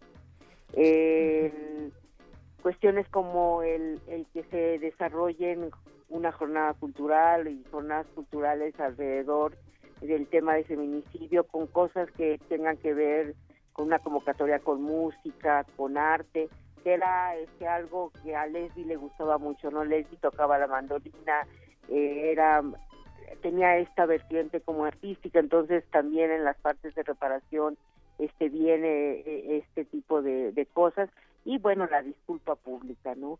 Eh, la disculpa pública es muy simbólica en términos de reparación y, cierre del duelo y bueno también viene contemplado en los puntos recomendatorios. Digamos, esos son los de reparación y vienen los que nosotros llamamos estructurales. Eh, en esta parte es como a partir de la investigación es sugerir cosas que van más allá de, de en concreto, sino que tienen que ver con lo que nosotros decimos que esta recomendación tendría que servir para las mujeres y las niñas de esta ciudad, ¿no? Y son estas garantías de no repetición, eh, tiene que ver con el desarrollo y el, mejoramiento de los protocolos de atención a feminicidios, eh, de las periciales para las primeras muestras, de la atención eh, con las víctimas este, relacionadas a feminicidios, del cuidado en, el uso, en la memoria eh, de las víctimas con relación a los procesos de investigación, ¿no? Entonces esos, digamos, son los los estructurales que básicamente yo te lo sintetizaría es en este país aún lo que tenemos que hacer cuando hay la muerte este de el asesinato de, de alguna mujer es eh, iniciar la investigación con el estándar más alto es decir iniciarlo con el estándar de feminicidio y después descartar si es o no feminicidio en el proceso de la investigación y no al revés como sucedió con, con. Claro, porque también hay que decir que la primera línea de la de investigación que soltó la Procuraduría pues se orientaba hacia el suicidio, ¿no? Precisamente y no hacia el feminicidio como ahora ustedes lo están demandando, ¿no? Lo están recomendando.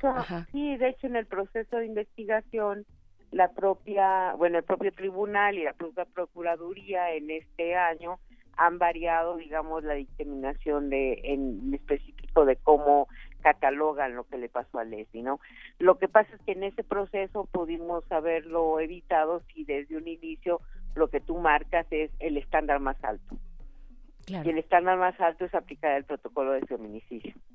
Por supuesto. También eh, es, es, muy interesante además esta recomendación con la parte inmaterial que ya mencionas, Nacheli.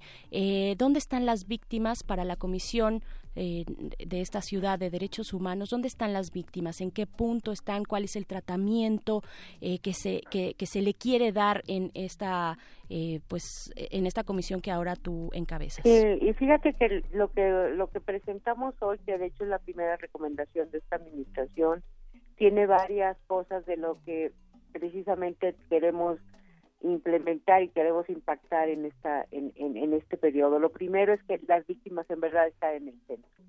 El, no no podemos y no vamos a hacerlo el caminar alrededor de nuestras investigaciones, nuestras quejas y nuestras propias recomendaciones sin tener el punto en donde nuestro trabajo y lo que guía nuestro trabajo son las víctimas las víctimas de violación de derechos humanos. Entonces, eh, lo primero es el caminar, el discutir, el, el, estar con ellas en el acompañamiento de, de, no tener recomendaciones en donde las víctimas ni siquiera sabían que les estaban recomendando, ¿no? En donde no se trabajaba con ellas para que eh, básicamente se sintieran parte de lo que es nuestro trabajo y es alrededor de ellas. Lo otro eh, en esta presentación es, es el, el, cobijo en términos de la memoria y la propia reparación. En este caso, eh, Leslie, tu, eh, sus papás tuvieron la suerte y tienen la suerte de tener mucho apoyo de tanto de organizaciones como de la comunidad universitaria, como de muchos familiares y organizaciones que trabajan eh, en la agenda de las mujeres, desde las académicas de la UNAM y también por fuera, ¿no? de hecho tienen el acompañamiento de, eh, de una organización que es la que les eh, provee del, servicio y la asesoría legal. Es una suerte porque muchas de las víctimas en nuestro país y en esta ciudad no lo tienen. Entonces, también eh, es importante para nosotros el que cuando esto suceda nosotros también estemos acompañados y estemos acompañando a estas organizaciones y a estas personas que acompañan a las propias víctimas, ¿no? Entonces, eh, digamos que eso también es como una parte importante para, eh, digamos, podría decirse el sello de lo que queremos nosotros recuperar y, poner en realidad en, esta administración, en la Comisión de Derechos Humanos de la ciudad.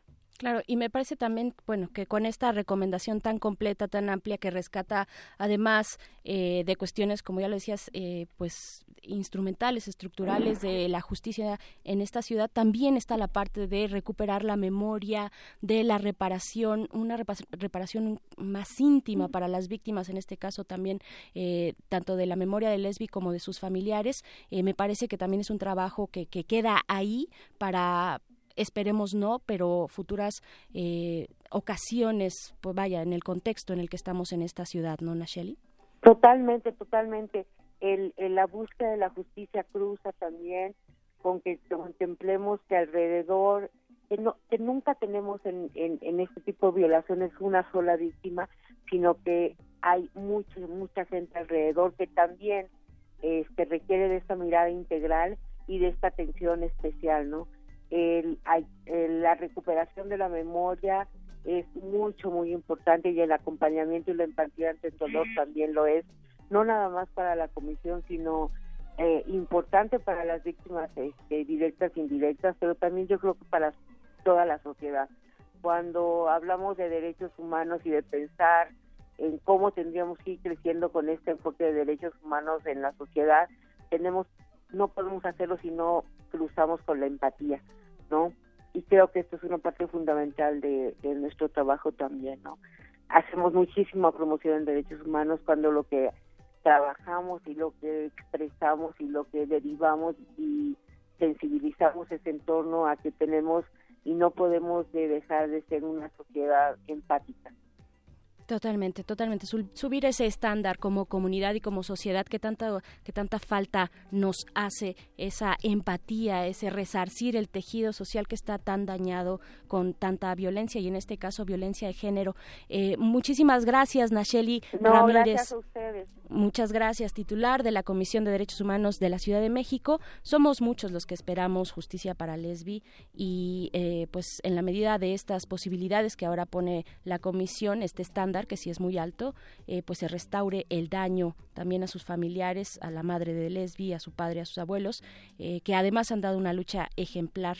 Y pues estaremos pendientes a lo que las autoridades, pues ahora está en la cancha de las autoridades, ¿verdad? Porque esta recomendación pues está dirigida, ya nos decía Nachel, a, la procura, a la Procuraduría de esta ciudad, al Tribunal de Justicia también, a la Secretaría de Seguridad Pública. Ahí está la recomendación muy puntual, eh, muy amplia eh, pues y, con estos estándares altísimos para que tengamos por fin justicia para Lesbi. Así es que muchas gracias a Nacheli Ramírez, pues y al trabajo que está haciendo la, la comisión estaremos ahí pendientes de lo que vayan sacando en este y otros temas y por el momento nos vamos con algo de música porque pues hay muchas formas eh, de exigir justicia, eh, por supuesto, en las marchas, en campañas digitales, eh, pero también a través de la música. Esto es de Rebecca Lane, la canción es Ni una menos. El modernísimo. Ajá.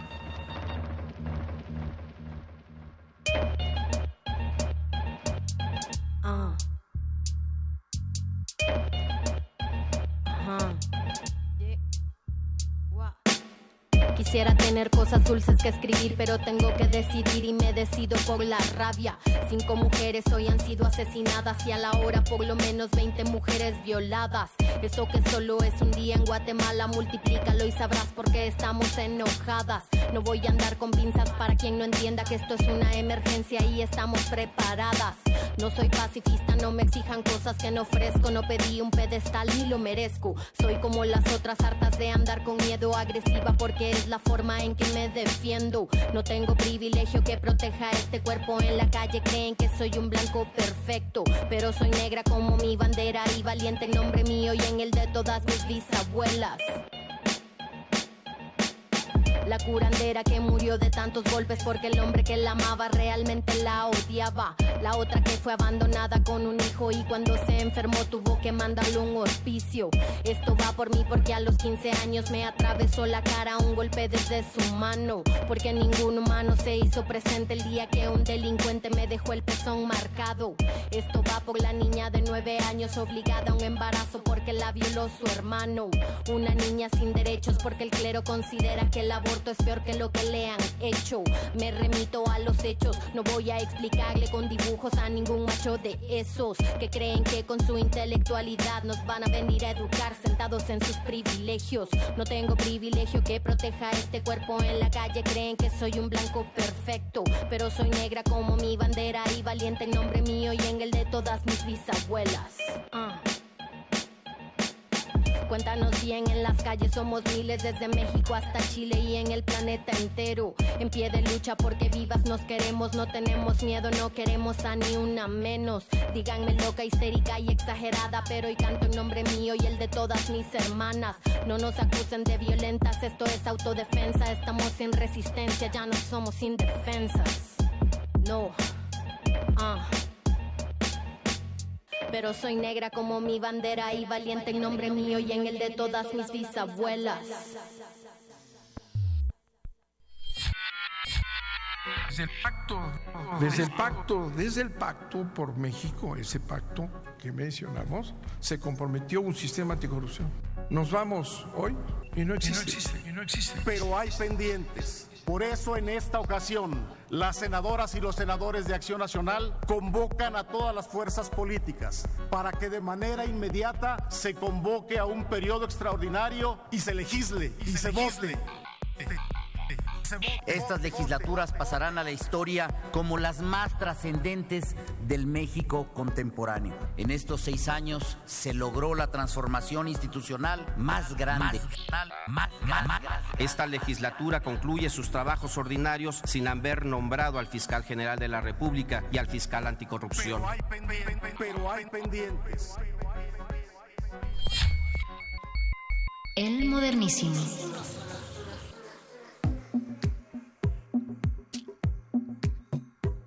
Ya regresamos aquí al modernísimo de resistencia modulada y pues ya lo escuchábamos en este collage de declaraciones de los legisladores y legisladoras al cierre de este periodo ordinario de sesiones de la eh, legislatura 63, sexo, sextuagésima tercera legislatura.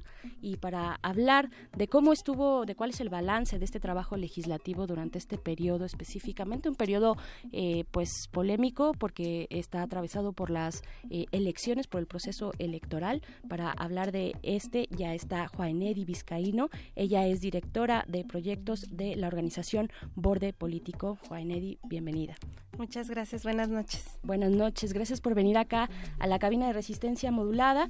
Y pues primer, primero preguntarte cuál es el balance general que hacen desde Borde Político respecto a esta legislatura, que ya cerraron el changarro, cómo se, o sea, lo que pasó, pasó, eh, lo que se quedó en el tintero, pues va para la siguiente legislatura, eh, con cambios importantes también en el tablero político. ¿Cómo lo vieron ustedes? Pues primero que nada, creo que es muy representativo de lo que sucedió en este último periodo, la manera en la que desarrollaron ambas cámaras la última sesión. Sesiones eh, maratónicas, bueno, no solo la última, las últimas sesiones, ¿no? Por lo menos las últimas dos en cada cámara fueron sesiones maratónicas, aprobando dictámenes en paquete, que no se discutían, que no se analizaban y que muchas veces los legisladores ni siquiera conocían. Entonces, es más, digo, los propios legisladores que, que habían subido las iniciativas o que estaban proponiendo eh, que se aprobaran las iniciativas no sabían explicar ante el pleno de qué se trataba, ¿no?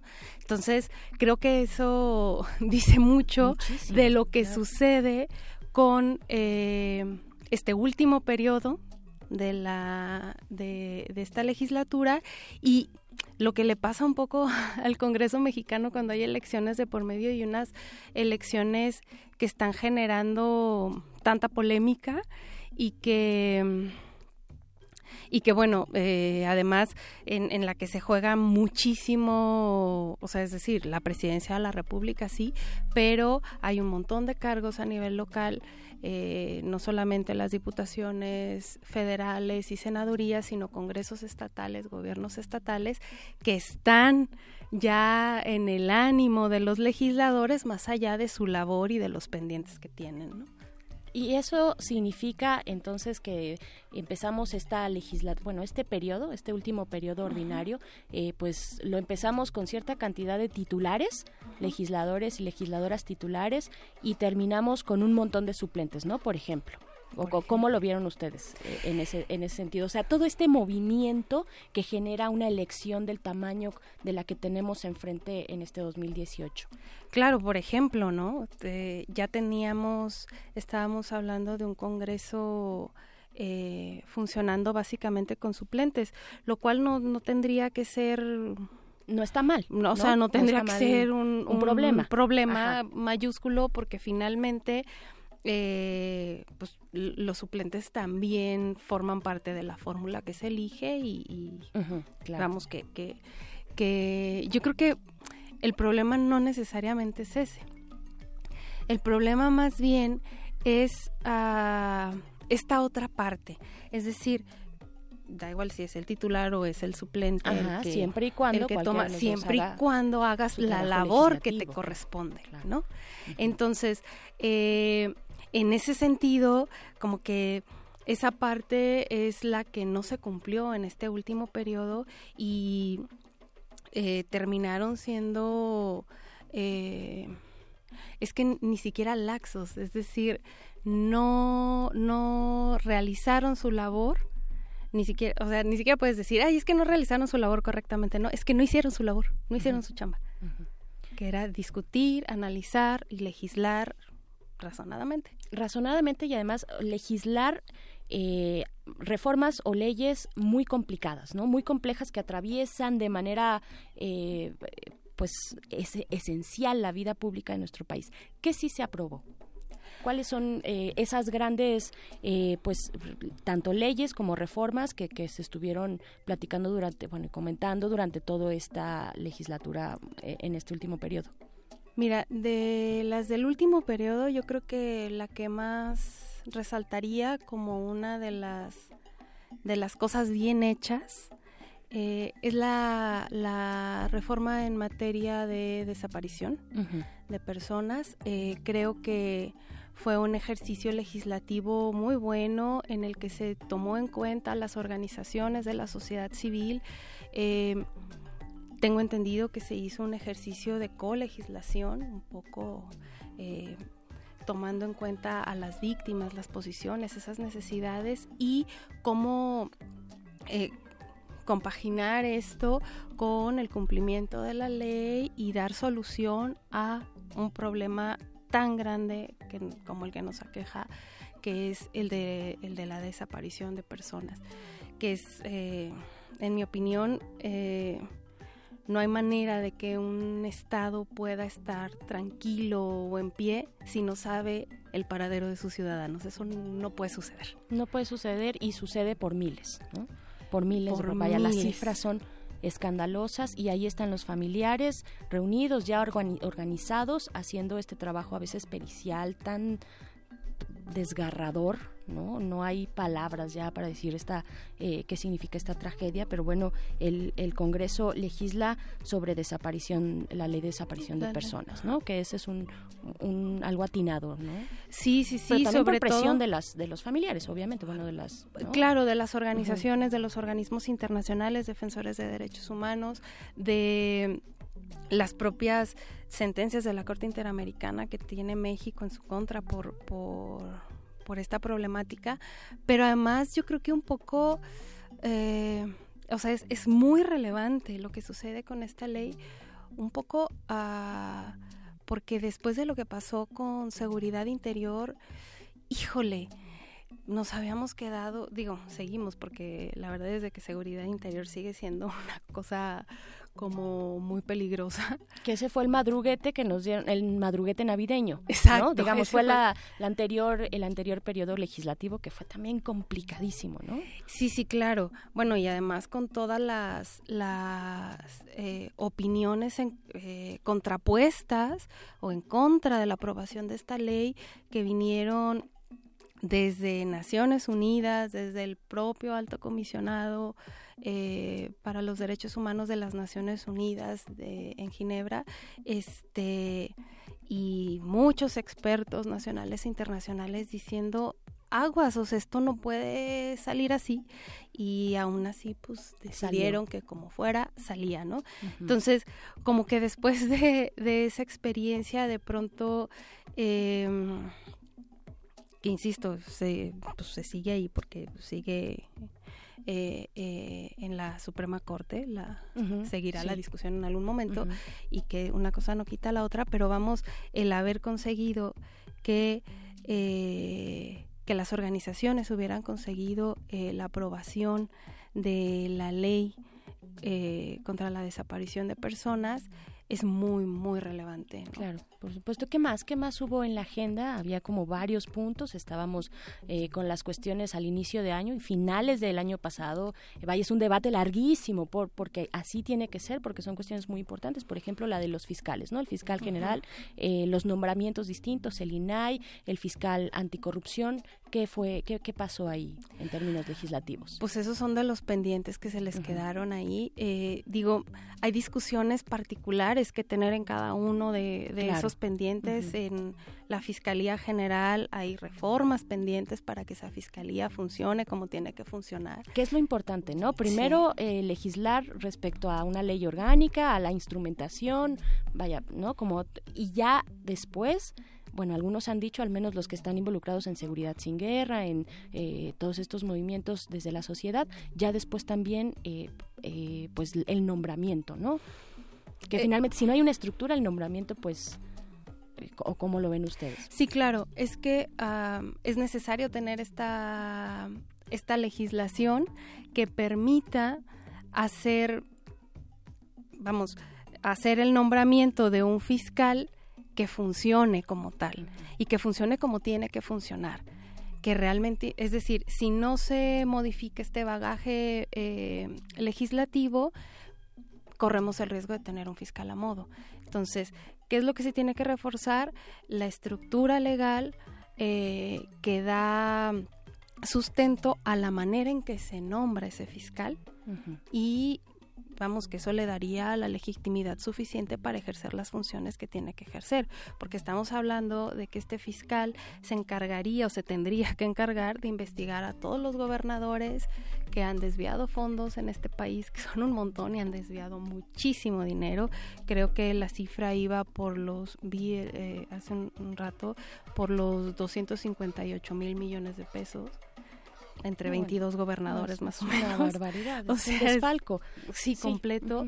Eh, ¿Tendría este fiscal la... Eh, o esta figura, esta fiscalía, tendría a su cargo el o tendría que buscar a todas esas personas desaparecidas, que insisto, esa es una deuda enorme del Estado mexicano para con su sociedad, o sea, es enorme, y tendría que hacerse cargo, por ejemplo, de todos los eh, los delitos cometidos contra este defensores de derechos humanos y periodistas. periodistas. O sea que también las cifras son escandalosas y que es que en el contexto en el que vivimos actualmente de inseguridad y de violencia eh, que proviene también de esta necesidad de mantener una política de seguridad eh, tan enfocada en el uso de la fuerza, pues es que es básico poder empezar a, combatir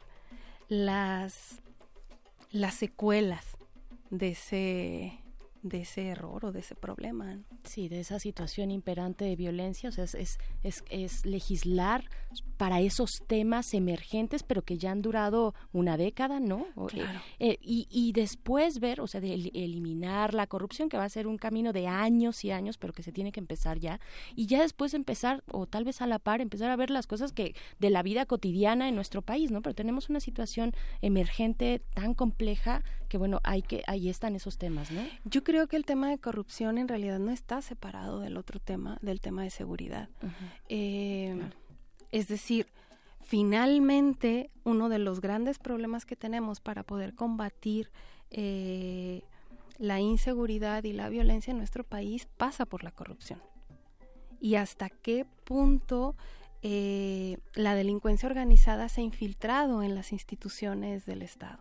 Corrupción e impunidad, ¿no? Corrupción e impunidad van de la mano con el problema que tenemos de seguridad y violencia en este país. Entonces, si no limpias una cosa, no puedes limpiar la otra.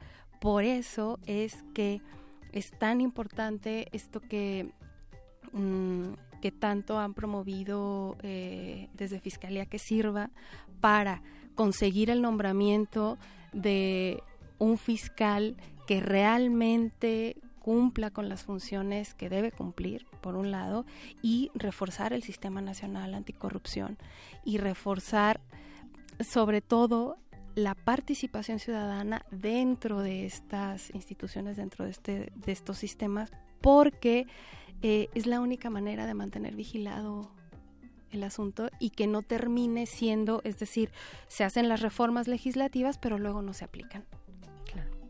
Eh, ustedes desde Borde ven afortunado entonces que no saliera en este periodo eh, el, nombramiento de un fiscal, por ejemplo, de un fiscal general o un fiscal anticorrupción. ¿Lo ven afortunado por el tipo de, momento político electoral en el que estamos? ¿Cómo, ¿Cómo lo perciben? No, bueno, tener eh, al 100% eh, funcionando esas dos instituciones es básico.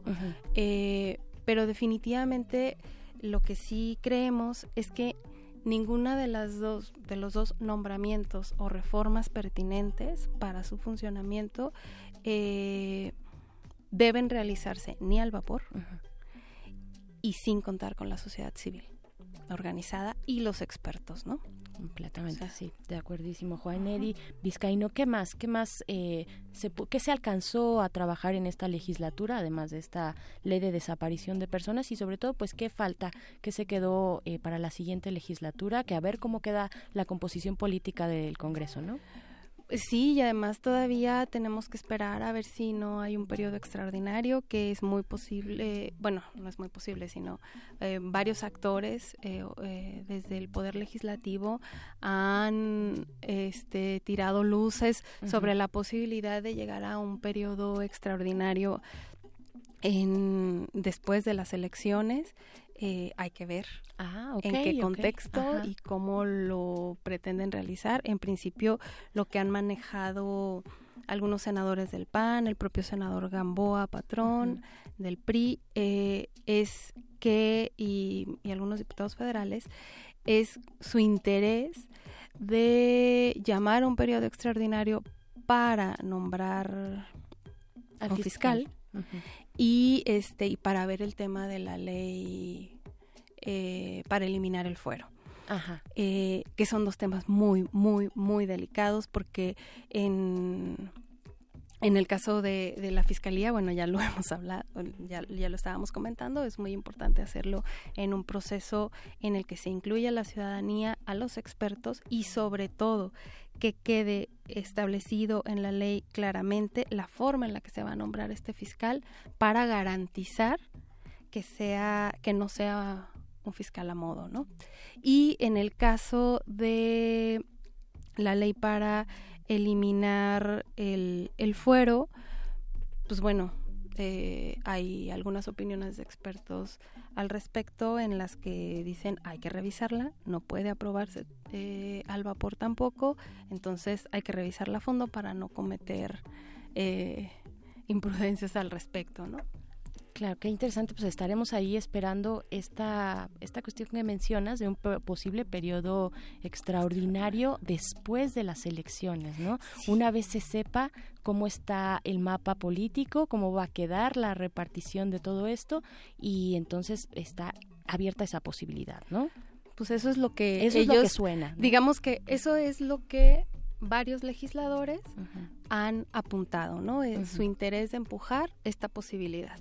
Entonces habrá que estar pendientes y revisar porque volvemos a lo mismo. La idea es, o por lo menos lo que han manifestado, es llamar a este periodo extraordinario para estas dos cuestiones que son fundamentales y que no pueden legislarse al vapor, mucho menos en el digamos, de la manera o con el formato en que se realizaron las últimas dos sesiones, ¿no? De, de ambas cámaras. Em, en este sentido, pues, la legislatura termina en agosto, así que tendrían más o menos mes y medio para para llevar a cabo este periodo si es que lo llevaras si, es, que, lo, llevas a cabo. Pues ahí está ahí está esta lectura muy interesante. Te, pues les invitamos a borde político que, que regresen si es que esto se da o que continuemos con esta conversación vigilando porque es importante no dar estas eh, este panorama legislativo. De pronto eh, puede parecer pesado pero ahí salen muchísimas cosas importantes que están ahora latentes en la realidad mexicana. Eh, entonces ahí está la invitación para ustedes. Juan Edi Vizcaíno muchas gracias por estar acá en la cabina de resistencia modulada. Gracias a ti. Muchas gracias. Ah, eh, pueden seguir a Borde Político en sus redes, arroba Borde Político en Twitter y también tienen eh, su sitio. Borde.mx y www.bordepolitico.com. Ahí está, ahí está la invitación para que se asomen a ver el trabajo de seguimiento legislativo que hacen en Borde Político, que es muy interesante. Nosotros nos vamos a un corte musical rapidísimo porque regresamos para hablar precisamente de la ley de derechos de autor de esta reforma o madruguete a Internet que le han llamado en las redes con la R3D. Continúen aquí en el modernísimo. El modernísimo.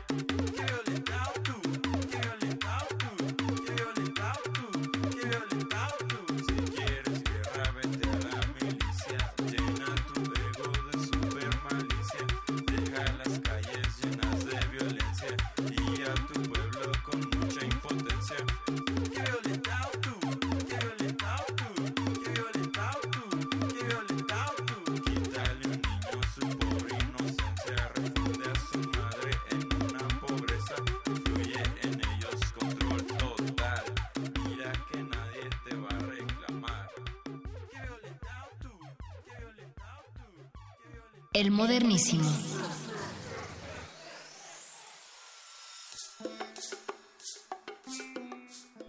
Estamos de vuelta en el modernísimo cuando son las 9.51 de la noche, eh, pues para seguir hablando de este trabajo legislativo y específicamente de una reforma que se hizo en los últimos instantes de este periodo ordinario de sesiones eh, a la ley de derechos de autor eh, que han llamado en Internet el madruguete a Internet. Y para hablar de esto está Pepe Flores, director de comunicación de la R3D, una organización que trabaja a favor de los derechos en el entorno digital. Pepe, buenas noches. Muchas gracias por tomarnos esta llamada.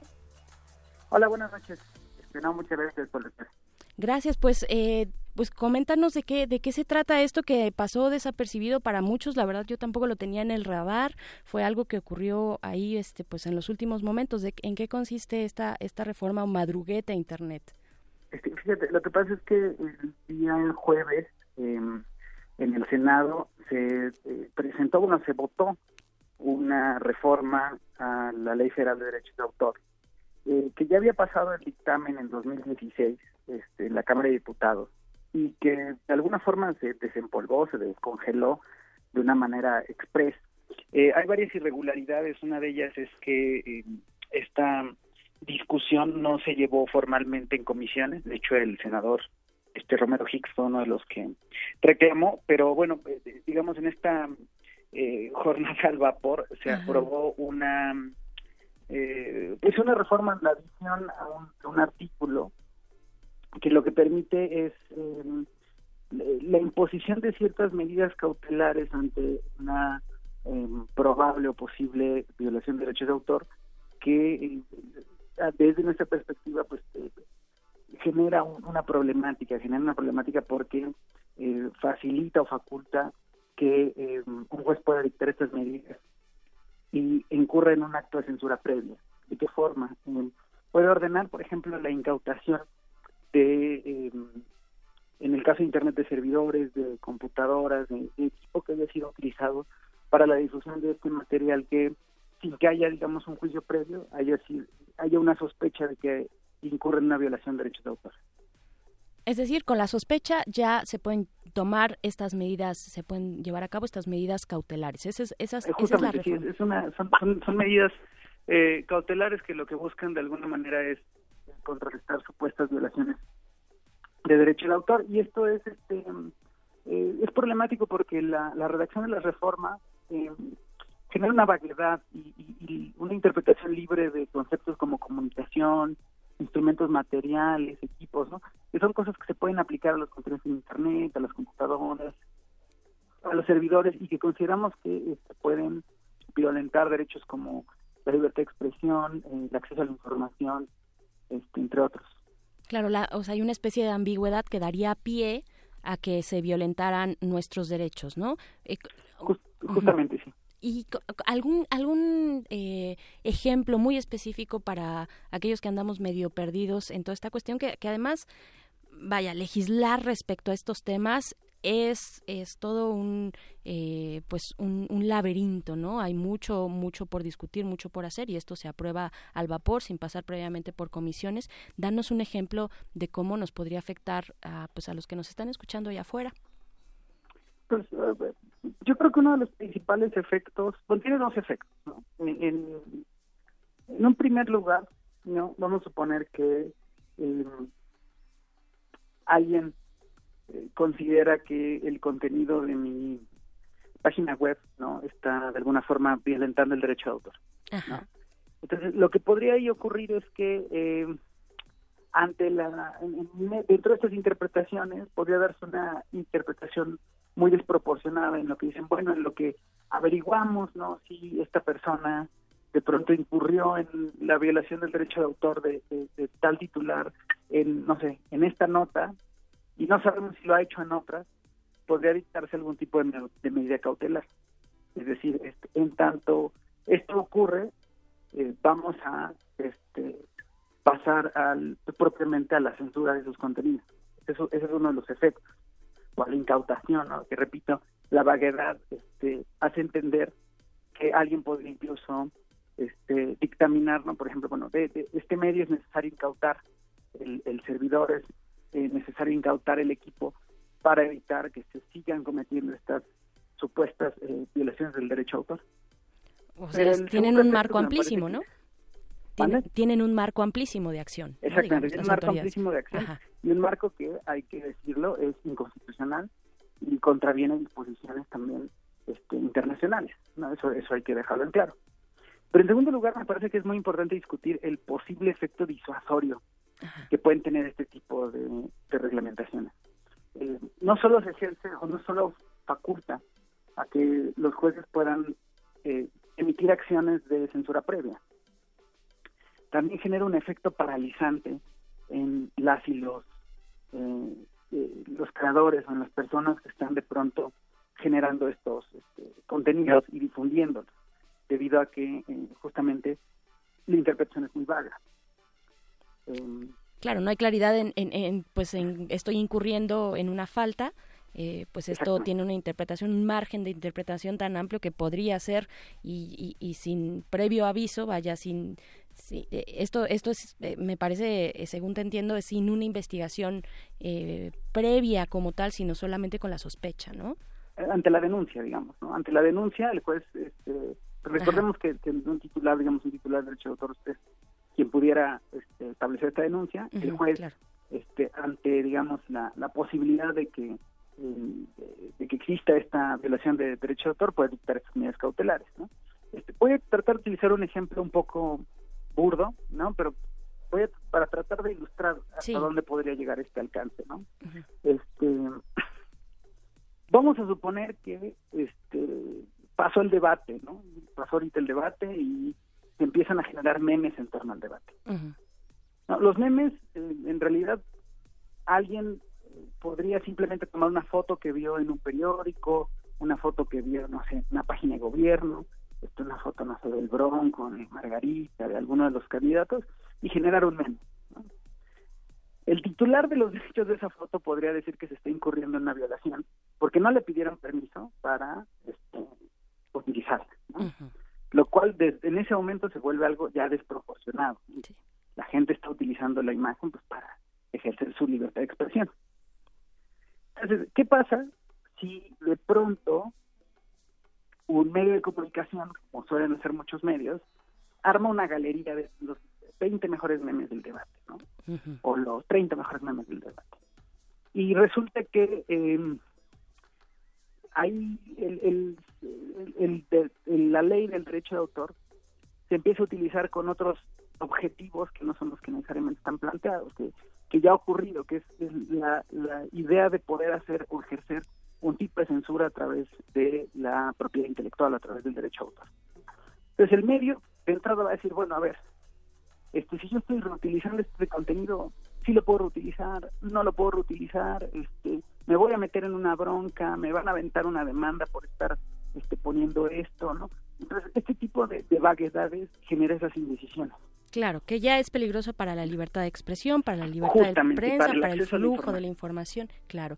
Eh, Exactamente, entonces, este, no, no, no solo es la, la, posibilidad eh, latente ¿no? de que se utilicen estas medidas de forma desproporcionada o la, em, la posibilidad de que un juez haga una interpretación vaga, ¿no? También es el efecto disuadorio, ¿no? La, la, el efecto paralizante en este, bueno, igual yo soy un gran medio y me puedo aventar el lujo de este, echarme uno de estos tiros, pero igual no lo soy, igual soy un medio independiente, claro. igual soy un medio chico, ¿no? Igual y, tengo una línea crítica y alguien de pronto le conviene que no tenga yo esa línea tan crítica y se da cuenta que a través de la ley federal de derecho del autor puede acalambrarme de alguna forma, ¿no? Entonces, ese es uno de los, de, los grandes riesgos, aparte que son riesgos de, el riesgo de que puede afectar eh, a gran escala, ¿no? Claro. Pepe, eh, sí, eh, ahí está ahí está esta conversación pues que plantea no solamente la R3D sino también otras organizaciones que eh, velan por los derechos digitales. Yo te invito a que pues sigamos sigamos eh, más adelante esta discusión que seguramente es amplísima y dará mucho pues que pensar que criticar que señalar por parte del legislativo y pues de nuestros derechos también por la protección de nuestros derechos. Muchas gracias Pepe Flores director de comunicación de la R3D por este por esta breve pero pues ilustrativa llamada. Muchas gracias no, gracias a ti, Estrella. Muchas gracias a ustedes también por estar acá en el Modernísimo. Nos vamos porque viene Resistor, pero ustedes se pueden quedar y les invitamos a quedarse aquí a través del 96.1 de FM en Resistencia Modulada de Radio UNAM. Nos escuchamos el próximo miércoles con más temas modernísimos. Última página del fanzine. Pero mientras el futuro esté desigualmente repartido, buscaremos llegar a él. El Modernísimo.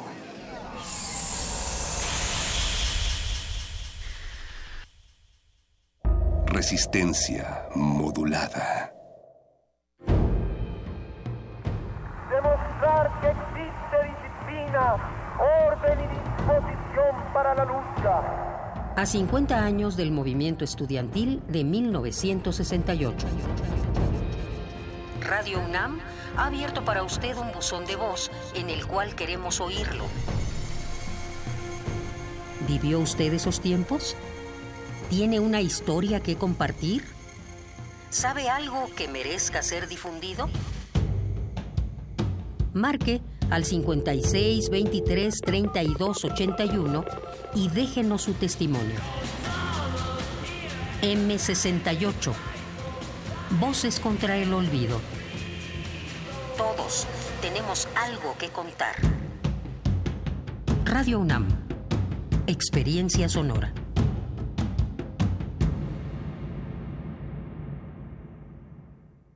Los expresidentes de México reciben una pensión en total de 5 millones de pesos mensuales. Talina, Cedillo, Fox, Calderón. Ni Obama tiene una pensión así. Y no está en ninguna ley. Es un acuerdo que firma el presidente que llega porque sabe que cuando termine él se va a beneficiar con esa pensión. Yo voy a llegar a ser presidente de la República y ya no voy a firmar. Ese acuerdo se van a terminar las pensiones millonarias a los expresidentes.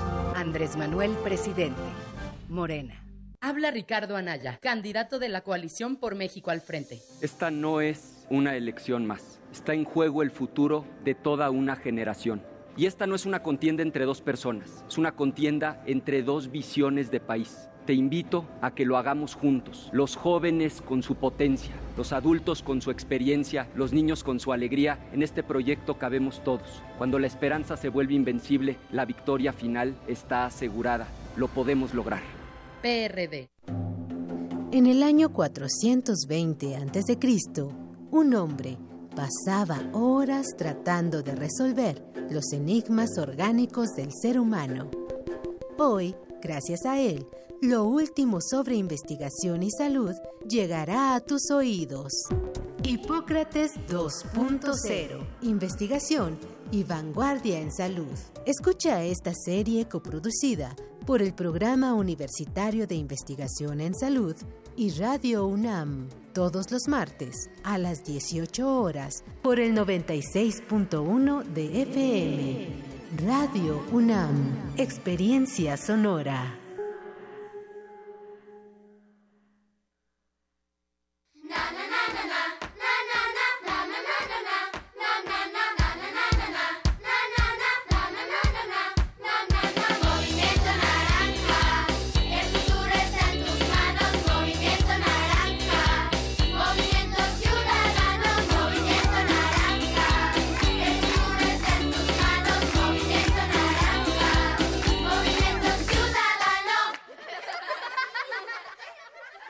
Movimiento Ciudadano. Este es el Estado de México real, el que vives, el que sufres día a día.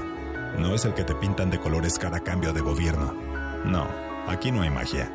Aquí hay inseguridad, desempleo, contaminación, falta de oportunidades y pobreza. Sobre todo pobreza.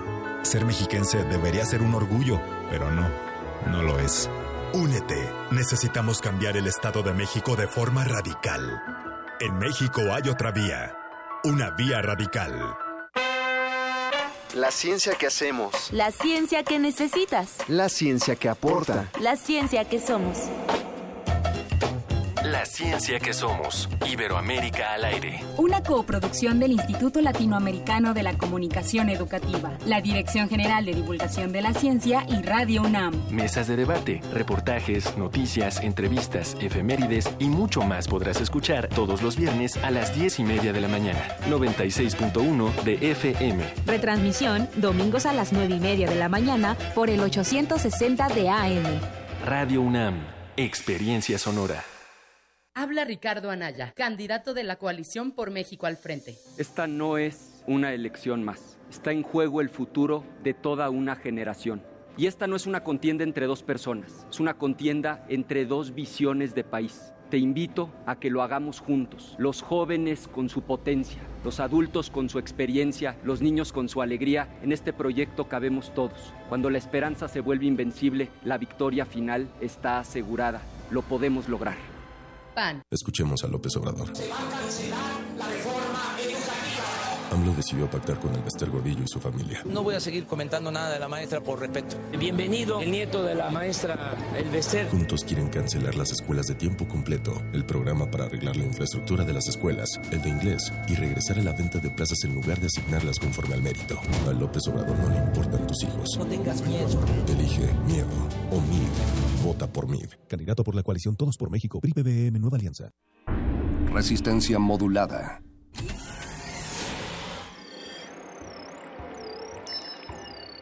Bienvenida, nueva entidad orgánica. Relaja tus oídos mientras procedemos a analizar tu sistema.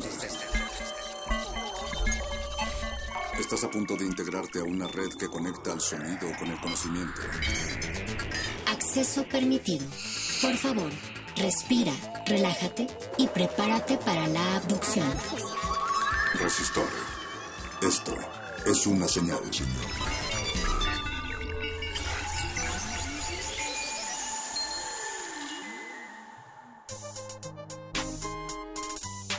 Buenas noches a la audiencia de Radio UNAM. Gracias por escucharnos en el 96.1 de frecuencia modulada y también por escucharnos en www.radio.unam.mx. Quiero darles la bienvenida a esta emisión dedicada a los niños y a la tecnología. Acompañados por especialistas, responderemos a preguntas en torno a cómo los niños se relacionan con la tecnología. Yo soy Alberto Candiani y les voy a acompañar esta noche de resistencia modulada, en donde este resistor lo dedicaremos enteramente a hablar sobre la relación de los niños con la tecnología. En esta ocasión, la emisión número 169 de Resistor es una emisión grabada. De cualquier modo, nuestras redes sociales están disponibles para interactuar con ustedes. Recuerden que estamos en Twitter como arroba Rmodulada y en Facebook nos pueden encontrar como Resistencia Modulada. Vamos a dar inicio a Resistor. Esto es una señal.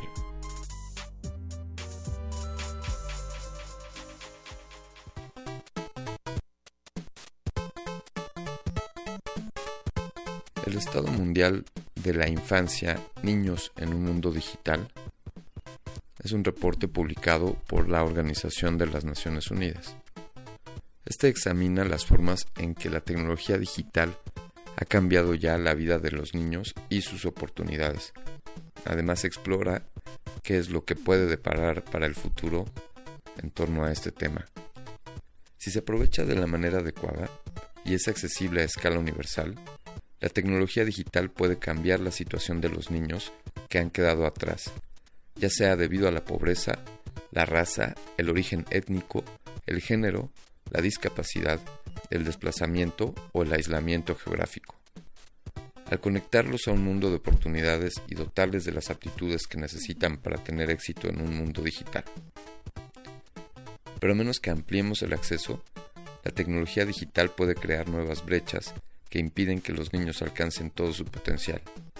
Y si no actuamos ahora para mantenernos al ritmo de los rápidos cambios, los riesgos en línea pueden llevar a que los niños vulnerables sean más susceptibles a la explotación, el abuso y hasta la trata. así como a otro tipo de amenazas menos evidentes para su bienestar.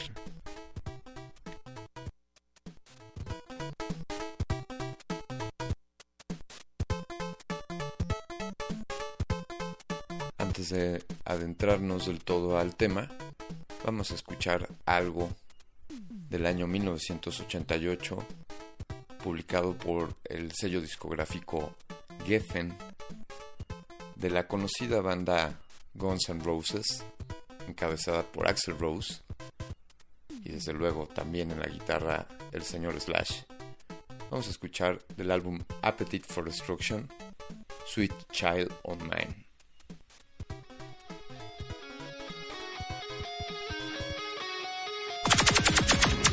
Resistor. Resistor.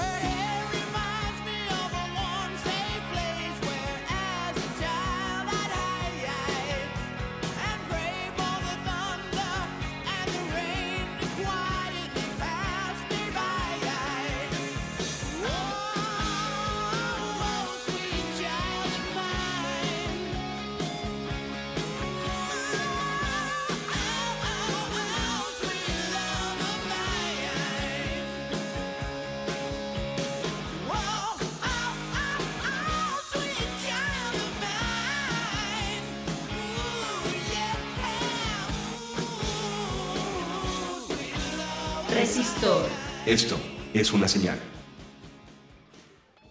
Muy buenas noches, queridos radioescuchas. Qué bien que nos acompañan en este resistor dedicado a la ciencia y a la tecnología enfocada a los niños, o quizá de cómo los niños podrían estar desarrollando ciencia y tecnología. No, no podíamos pasar por alto que hace un par de días fue el Día del Niño, por cierto también el Día Internacional del Jazz, pero ahora estamos hablando sobre los niños, más que trillado está decir que son el futuro, o más que trillado está decir que nosotros también, los adultos, somos niños y, que nunca dejaremos de serlo. Y desde luego, pues el asunto de la ciencia y de la tecnología son relevantes para, para la formación, para el crecimiento y para poder entender un poco mejor el mundo que nos rodea y también para para tener una mejor situación y una mejor postura ante la vida y qué mejor momento que fortalecer estas habilidades de ciencia y tecnología que en la infancia. Y es por ello que esta noche eh, tenemos eh, el agrado de, contar con, con, la participación de Graciela Rojas.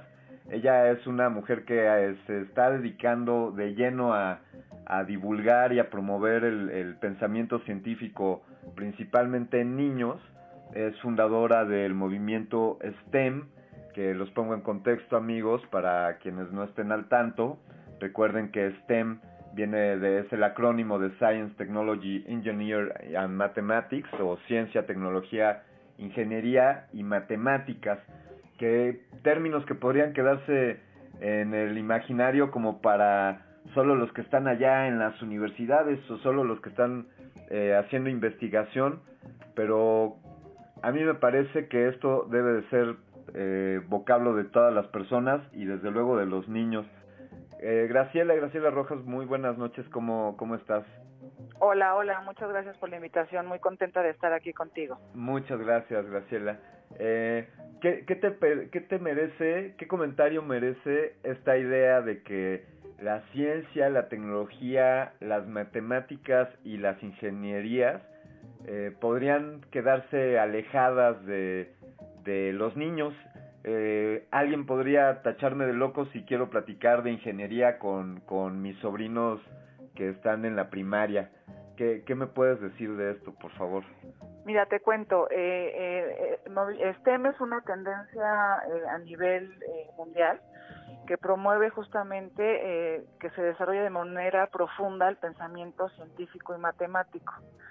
Y, y lo que lo que está eh, es este pues ahora sí que, que, es una coyuntura muy muy especial es esta generación eh, de entre los 7 digamos y los 19 años eh, es, es, según datos de la ONU, es la, la, la, la, última, digo, la primera que puede acabar con la pobreza extrema del planeta, pero la última que puede frenar el cambio climático. Y por otro lado, esta es la generación también que le ven tocar enfrentar, así ahora sí que exitosamente, la cuarta revolución. ¿no? Entonces, eh, yo te diría que es indispensable eh, que los niños puedan eh, acceder eh, o la gran apuesta del mundo es este tema de STEM, ¿no? Que desarrolla justamente a través de un, un aprendizaje basado en retos y en, la, la, parte de solución de, de, problemas, lo que justamente busca es desarrollar las competencias del siglo XXI que son con las que van a poder enfrentar estos temas, ¿no? Entonces, es algo que las mamás, que los profesores, que todo el mundo debiéramos de tener como alta prioridad en nuestro, ahora sí que en nuestro, en nuestro contexto, ¿no? Porque es realmente necesario, eh, pues para el planeta, para que realmente como humanidad libremos esta esta batalla del cambio climático y de un montón de desafíos del, que marca la ONU como como su agenda para el desarrollo sostenible. Eh, veo como son son la esperanza, estamos fortaleciendo y fomentando las habilidades y las competencias de de los futuros salvadores de este barco que podría parecer que se nos está hundiendo y, y, pues quizá esta infancia bien preparada en el mañana sean quienes tengan las ideas para para restaurarlo, para recuperarlo. Eh, sí. Exactamente, o sea, yo creo que aquí lo, lo, lo bien interesante es, es, poderle transmitir a nuestros a nuestros este, niños, a nuestros jóvenes, a, los, a nuestros adolescentes, que ellos tienen justamente esa posibilidad de, de, de cambiar al mundo, que pueden eh, pensar en grande, que hoy la tecnología nos permite eh, eh, de hacer una solución que impacte en un billón de personas y que de veras pueda solucionar el tema del agua en la humanidad o el tema del empleo o temas eh, importantísimos como tenemos en, muchos en, muchos rubros.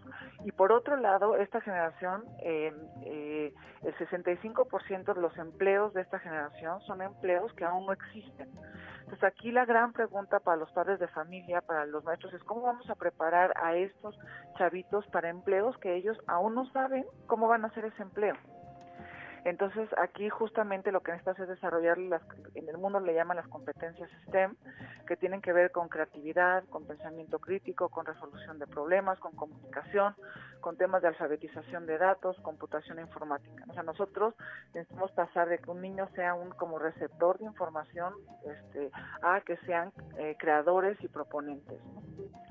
Eso, eso además, eh, cabe decirlo de paso que que a México se le tiene visto en la comunidad de internet a nivel global como como más consumidor que productor. Eh, vemos más películas y descargamos más cosas de internet que las que aportamos. Y esto también es un cambio de paradigma el, el impulsar este movimiento STEM Sí, eh, totalmente. Yo lo que te diría es que eh, yo muchas veces cuando platico todos estos temas con las con las mamás, con los con, los maestros, dicen, no, es que mi hijo es súper tecnológico, todo el tiempo está en la tableta, todo el tiempo está eh, viendo este videojuegos o televisión. Eso no es necesariamente ser que sea muy tecnológico tu este tu chavito, ¿no? O sea, tiene que ver, claro que sí que está conectado, ¿no? Pero aquí necesitamos pasar de que sean usuarios de tecnología a que sean creadores de tecnología, ¿no? Este y eh, no, no, lo pueden eh, ahora en esta en esta nueva forma de, de, de, de trabajo que hay en el, en el, mundo tiene que ser desde la colaboración con un enfoque social, con un enfoque incluyente, o sea, no podemos dejar eh, a las niñas eh, fuera de toda esta de esta jugada. Eh, nosotros, además de Movimiento STEM, tenemos una iniciativa que se llama Profesor Chiflado, con el cual enseñamos ciencias de una manera divertida, ¿no? Y tenemos un modelo de fiestas y de, y de eventos, ¿no? Y todavía hoy, digamos, en este siglo, hay mamás que nos hablan, nos dicen, oye, para los niños tienes experimentos, ¿no? Y para las niñas tienes spa o qué, o qué tienes, ¿no? Entonces, es increíble pensar que todavía creemos que todos estos temas de STEM, de tecnologías, ¿no? Eh, es un tema únicamente para los niños, ¿no? Y es un tema para los niños y también para las niñas, porque es una, un, una gran oportunidad que tenemos como humanidad, no solamente para el desarrollo, sino para la inclusión.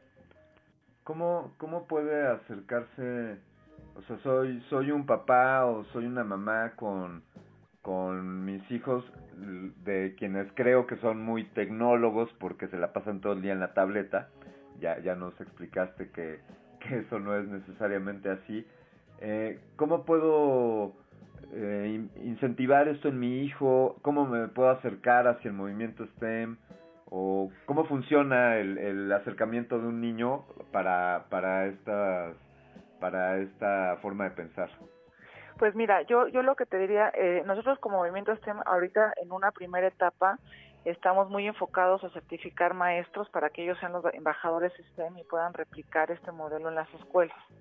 Sin embargo, también estamos construyendo un, un, un tema que se llama Ecosistema STEM, que, que, que estamos eh, próximamente por lanzarlo, en donde estamos eh, justamente buscando unir a todos los proveedores que tienen que ver con STEM, ¿no? Que claro que va desde el profesor chiflado con sus fiestas, pero también los que están haciendo coding, los que están haciendo temas de Lego, los que están haciendo robótica, el que está haciendo temas de club de ciencias, ¿no? O sea, como todos los diferentes, eh, digamos, eh, eh, proveedores que están en este en este medio. Y por otro lado justamente estamos acercándonos a los medios de comunicación para transmitir este mensaje que tú nos haces hoy favor de, llevar a tu audiencia no este los los, los este, padres de familia muchas veces este vas, a las escuelas y abren eh, digamos fútbol no y hay hasta muertos no y resulta que hablen robótica y pues hay tres chavitos no y niños no este aquí hay que decirles a las mamás a los papás que necesitamos desarrollarles estas competencias ¿no? Eh, que son las competencias STEM, que el Foro Económico Mundial las marca como las competencias del siglo XXI.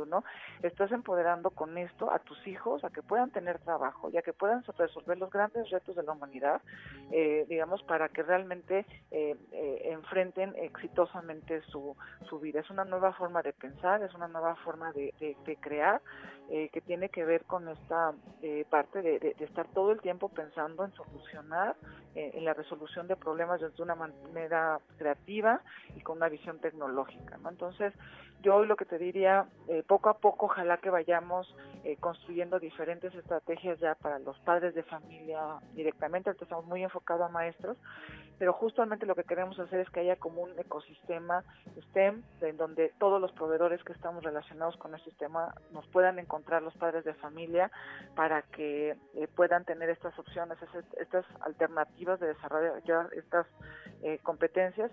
Y yo lo conecto mucho STEM como con el tema de la NFL, ¿no? O sea, tú puedes o no te puede gustar el fútbol, sin embargo tú sabes lo que es la NFL, ¿no? Tendremos que lograr que eso sea parte de la cultura del país, en donde el, el, la, la, la mamá o el papá eh, sepa cuáles son las carreras STEM, que son las carreras mejor pagadas, que, que, que sepa eh, las que tienen mayor futuro, ¿no? Que sepa cuáles son estos proveedores que están desarrollando estas competencias, ¿no? Para que sea una opción dentro de la oferta, no te digo que no lo saques del fútbol, ¿no? Tiene que, claro que esté en el fútbol, pero también hay que darle importancia a, a, este tema del desarrollo científico y matemático, pero con esta visión de eh, solucionar los grandes retos de la humanidad, ¿no? Y de desarrollar estas competencias, ¿no? Por, por favor, por favor, ten en el radar del ecosistema STEM a este, a este humilde eh, servidor y a esta sección resistor. Claro, claro, claro, claro.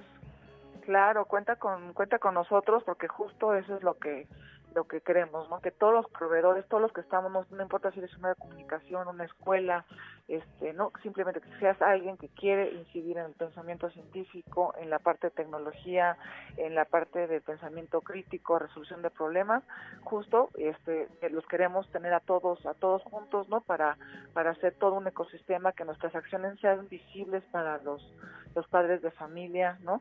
Para que realmente ellos eh, puedan ir eh, encontrando cómo desarrollar en sus hijos y cómo prepararlos, pues, para este gran reto que tiene esta generación de chavitos, ¿no? Es una una gran responsabilidad y otra vez muchas veces no nos preguntamos el qué les vamos a dejar a nuestros hijos y pues también el, el, más bien la pregunta es y qué hijo le vamos a dejar al mundo no que realmente puedan eh, con, con este con, con, con, este reto que tienen hoy enfrente para construir lo que realmente como humanidad eh, tanto necesitamos.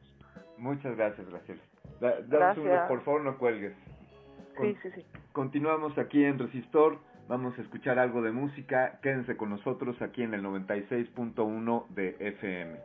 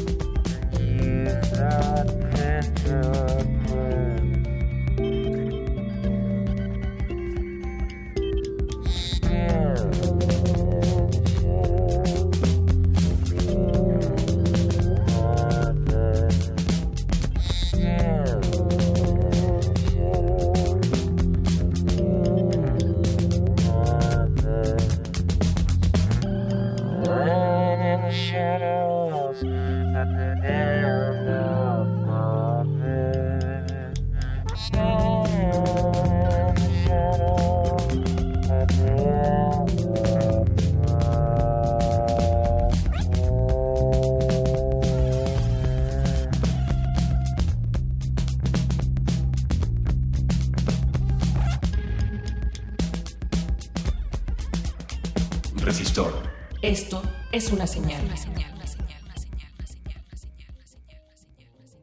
Estimada Graciela, em, eh, estamos muy agradecidos por, por que nos estés compartiendo sobre movimiento STEM y, por favor platícanos, además de STEM, bueno, nos mencionaste profesor Chip sobre qué es profesor chiflado y también cómo nos podemos acercar a ustedes.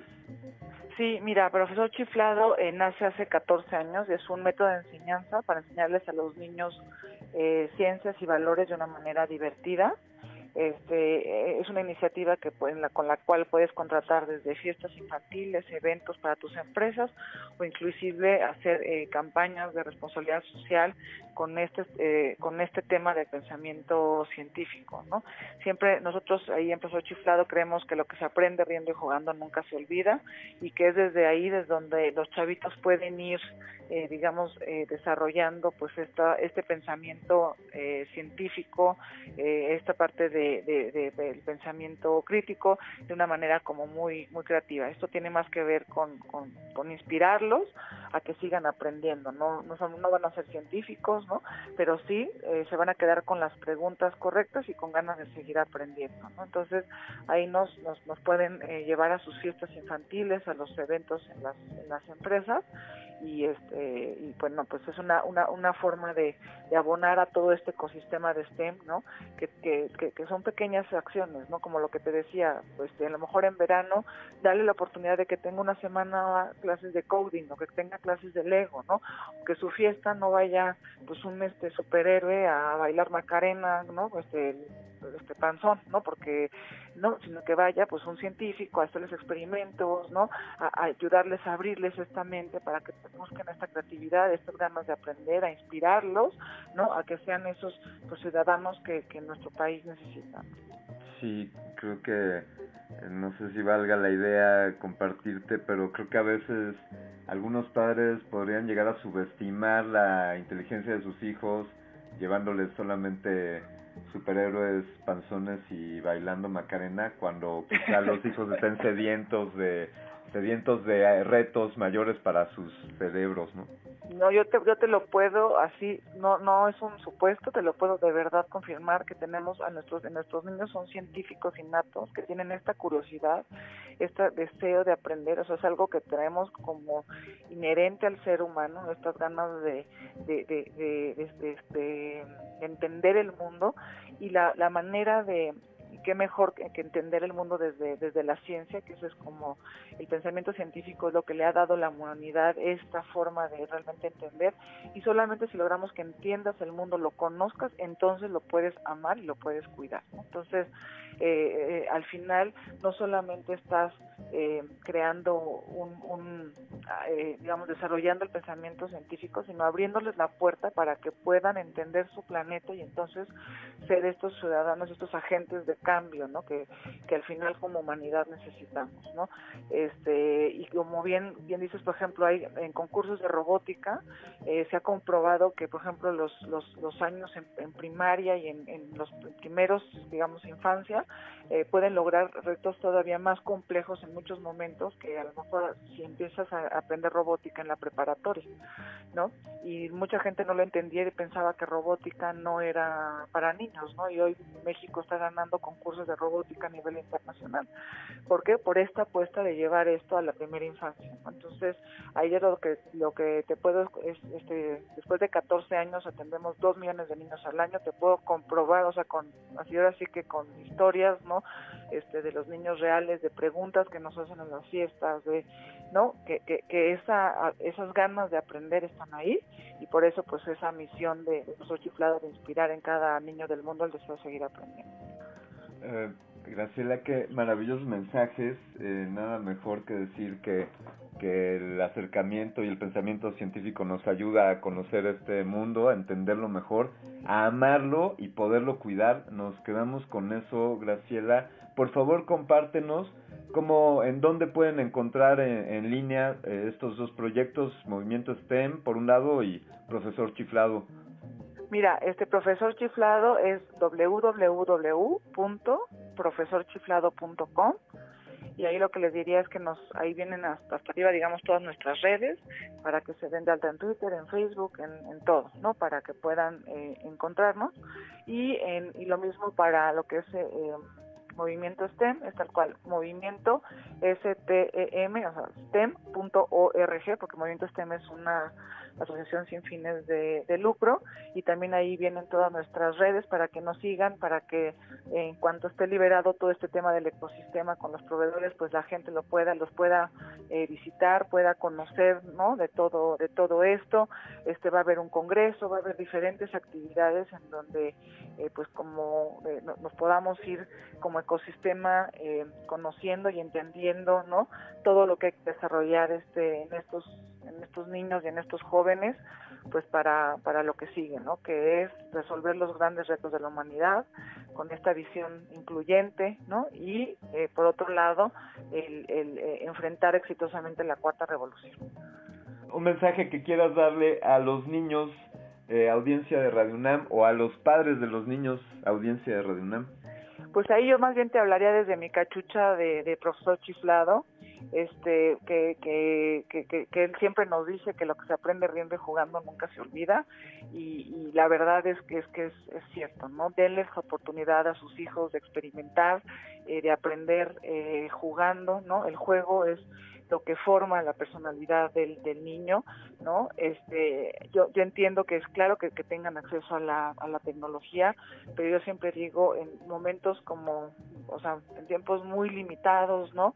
Con supervisión, ¿no? Realmente lo que forma este, a los a los a los chavitos no en, en, la etapa temprana son estas experiencias de, de, aprendizaje y de y de juego que son inolvidables no al final nunca te vas a acordar de tu mejor día de iPad pero sí te puedes acordar de un, un gran día en el parque con tus primos jugando, con tus papás, con, ¿no?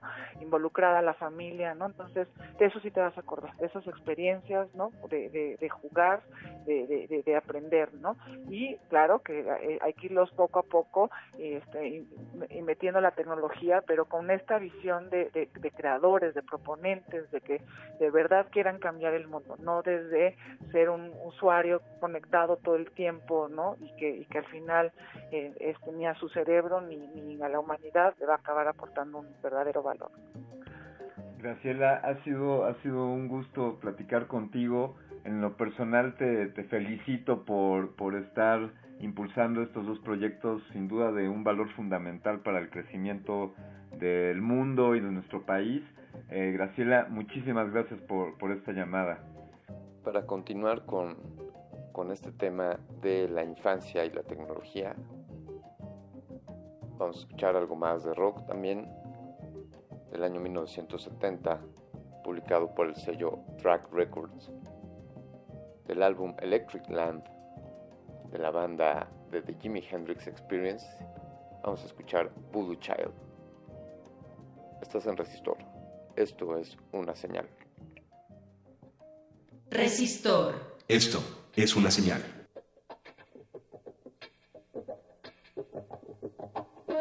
qua ông qua anh sao qua đò ông qua qua qua ông qua anh qua qua đò qua qua qua ông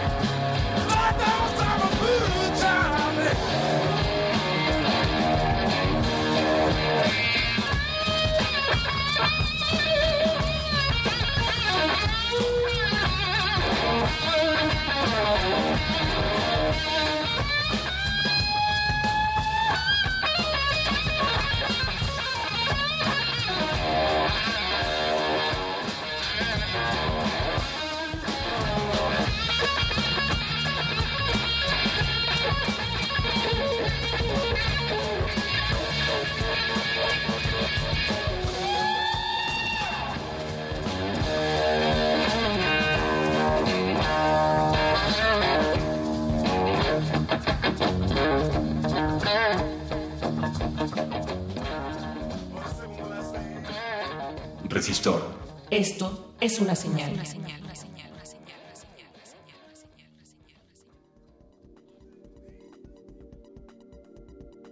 Continuamos en este resistor, resistor noche de miércoles, donde hemos enfocado nuestro esfuerzo a hablar sobre la tecnología para los niños o la tecnología que utilizan los niños o cómo los niños entienden la tecnología.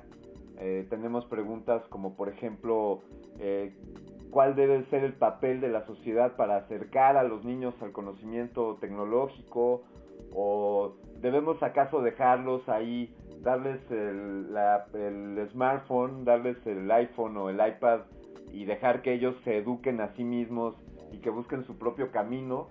Aquí en Resistor creemos que no es así, creemos que, que podemos fomentar y encaminar de una manera adecuada el cómo los niños se, se acercan a, a este valiosísimo tema que es la tecnología, sin duda algo que puede impactar en la vida de una persona pues desde temprana edad. Y para ello, para ello estamos estableciendo eh, un enlace telefónico desde aquí de la Ciudad de México, de aquí de Radio UNAM, hasta la maravillosa Perla Tapatía, allá Guadalajara, Jalisco, que potencialmente se está convirtiendo en lo que algunos llaman como el Silicon Valley de México. Ha sido un esfuerzo impulsado por el gobierno de ese estado. Esperemos que, esperemos que este esfuerzo sea más grande y que algunos otros problemas como, como estudiantes que no aparecen queden, queden también en una justa medida. Eh, vamos a hablar para esto con dos, dos maravillosas mujeres que saben todo de la tecnología para, pues no solo para los niños, y, sino para los que ya no somos tan niños.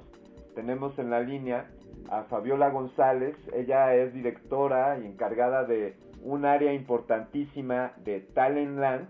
Talentland, como saben ustedes, queridos radioescuchas, es este proyecto eh, que se lleva a cabo, eh, fue por primera vez sucedió este año, es una reunión donde miles de jóvenes, cerca de 30 mil personas, se reunieron ahí en Expo Guadalajara, pues durante cinco días y donde estuvieron hablando sobre tecnología, sobre ciencia, eh, hubo esfuerzos independientes por desarrollar nuevos, nuevos proyectos y dentro de Talentland, eh, en esa sombrilla, está un proyecto que es Talent Kids, del cual Fabiola González es, es la cabeza y también en esta misma llamada estaremos hablando con Emeline Medina, que bueno, además de ser presidenta de la red de la comunidad politécnica de robótica, eh, allá por Ecatepec, y sabemos que ahora también se, se fue de visita, se está queriendo nacionalizar allá como tapatía.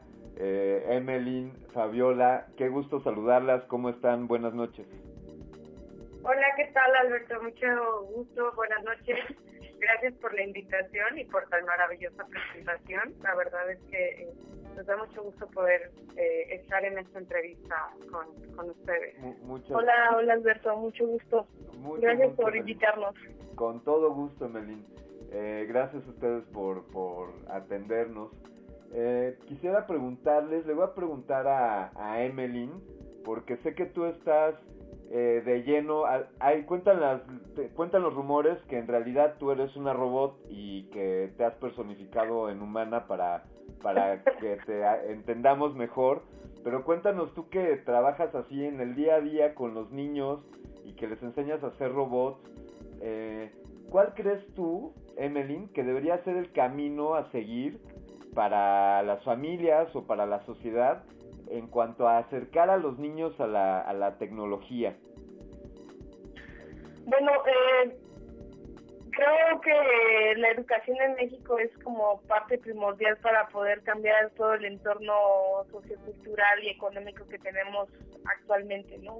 Eh, yo escuchaba mucho de niña que nos decían es que el futuro de México y no lo entendía porque siempre era como pensar en soy el presente de México. Yo creo que en este afán de querer eh, eh, sí hacer que los niños tengan, por ejemplo, acceso a Internet o, eh, o, o, tomar en sus manos ciertas tecnologías como una tablet o un celular, eh, hay un compromiso de parte de la familia y de las escuelas para que en lugar de ser un punto de, distracción, sea una herramienta de es totalmente educativa. Eh, en el punto donde también los niños empiezan a interactuar con cosas que se mueven como un robot eh, o que puedan ellos mismos este, empezar a programar, pues sin duda el, el proceso pues debe ser otro, ¿no? Entonces, los gobiernos como por ejemplo el de Jalisco apuestan mucho a que la interacción de los de los niños con la tecnología sea desde nivel básico, donde ya están llevando robótica a nivel de programación básica y eh, ¿Por qué? es lo que quiere Jalisco en, en este sentido? Y, y, es una de las mil razones de por qué me vine a vivir a, Guadalajara. Es que ellos saben que en, después del 2020 la demanda de ingenieros va a ser tal que México aún no está haciendo eh, esos procesos para que se impulse más a los chicos que, que a la hora de decidir una carrera eligen ingeniería. Entonces, ¿cómo es que serán estos procesos? Es que desde pequeños se les haga curiosos, se les haga eh, niños que pregunten, que sean totalmente críticos y, y a partir de, de, esto sean, que sean muy explorativos, porque pues lo que más le ha dejado a, las grandes sociedades en el mundo es que dejan de ser consumistas para ser eh, personas que producen sus propios productos y, y es así donde los eh, donde el gobierno de Jalisco, los padres de familia y la misma sociedad está apostando porque estos niños que están a nivel básico, desde el kinder hasta hasta el nivel secundaria, pues tengan estas interacciones con la tecnología. Es un camino bastante largo porque estamos hablando de que tal vez el niño que está en preescolar a que llegue a, un, a una preparatoria tendrán que pasar alrededor de 12 años, 15 años, ¿no? y que ellos puedan decidir ante estos que pudieran llegar a la tecnología, pero no importa, porque vamos a tener en 15 años un México más próspero.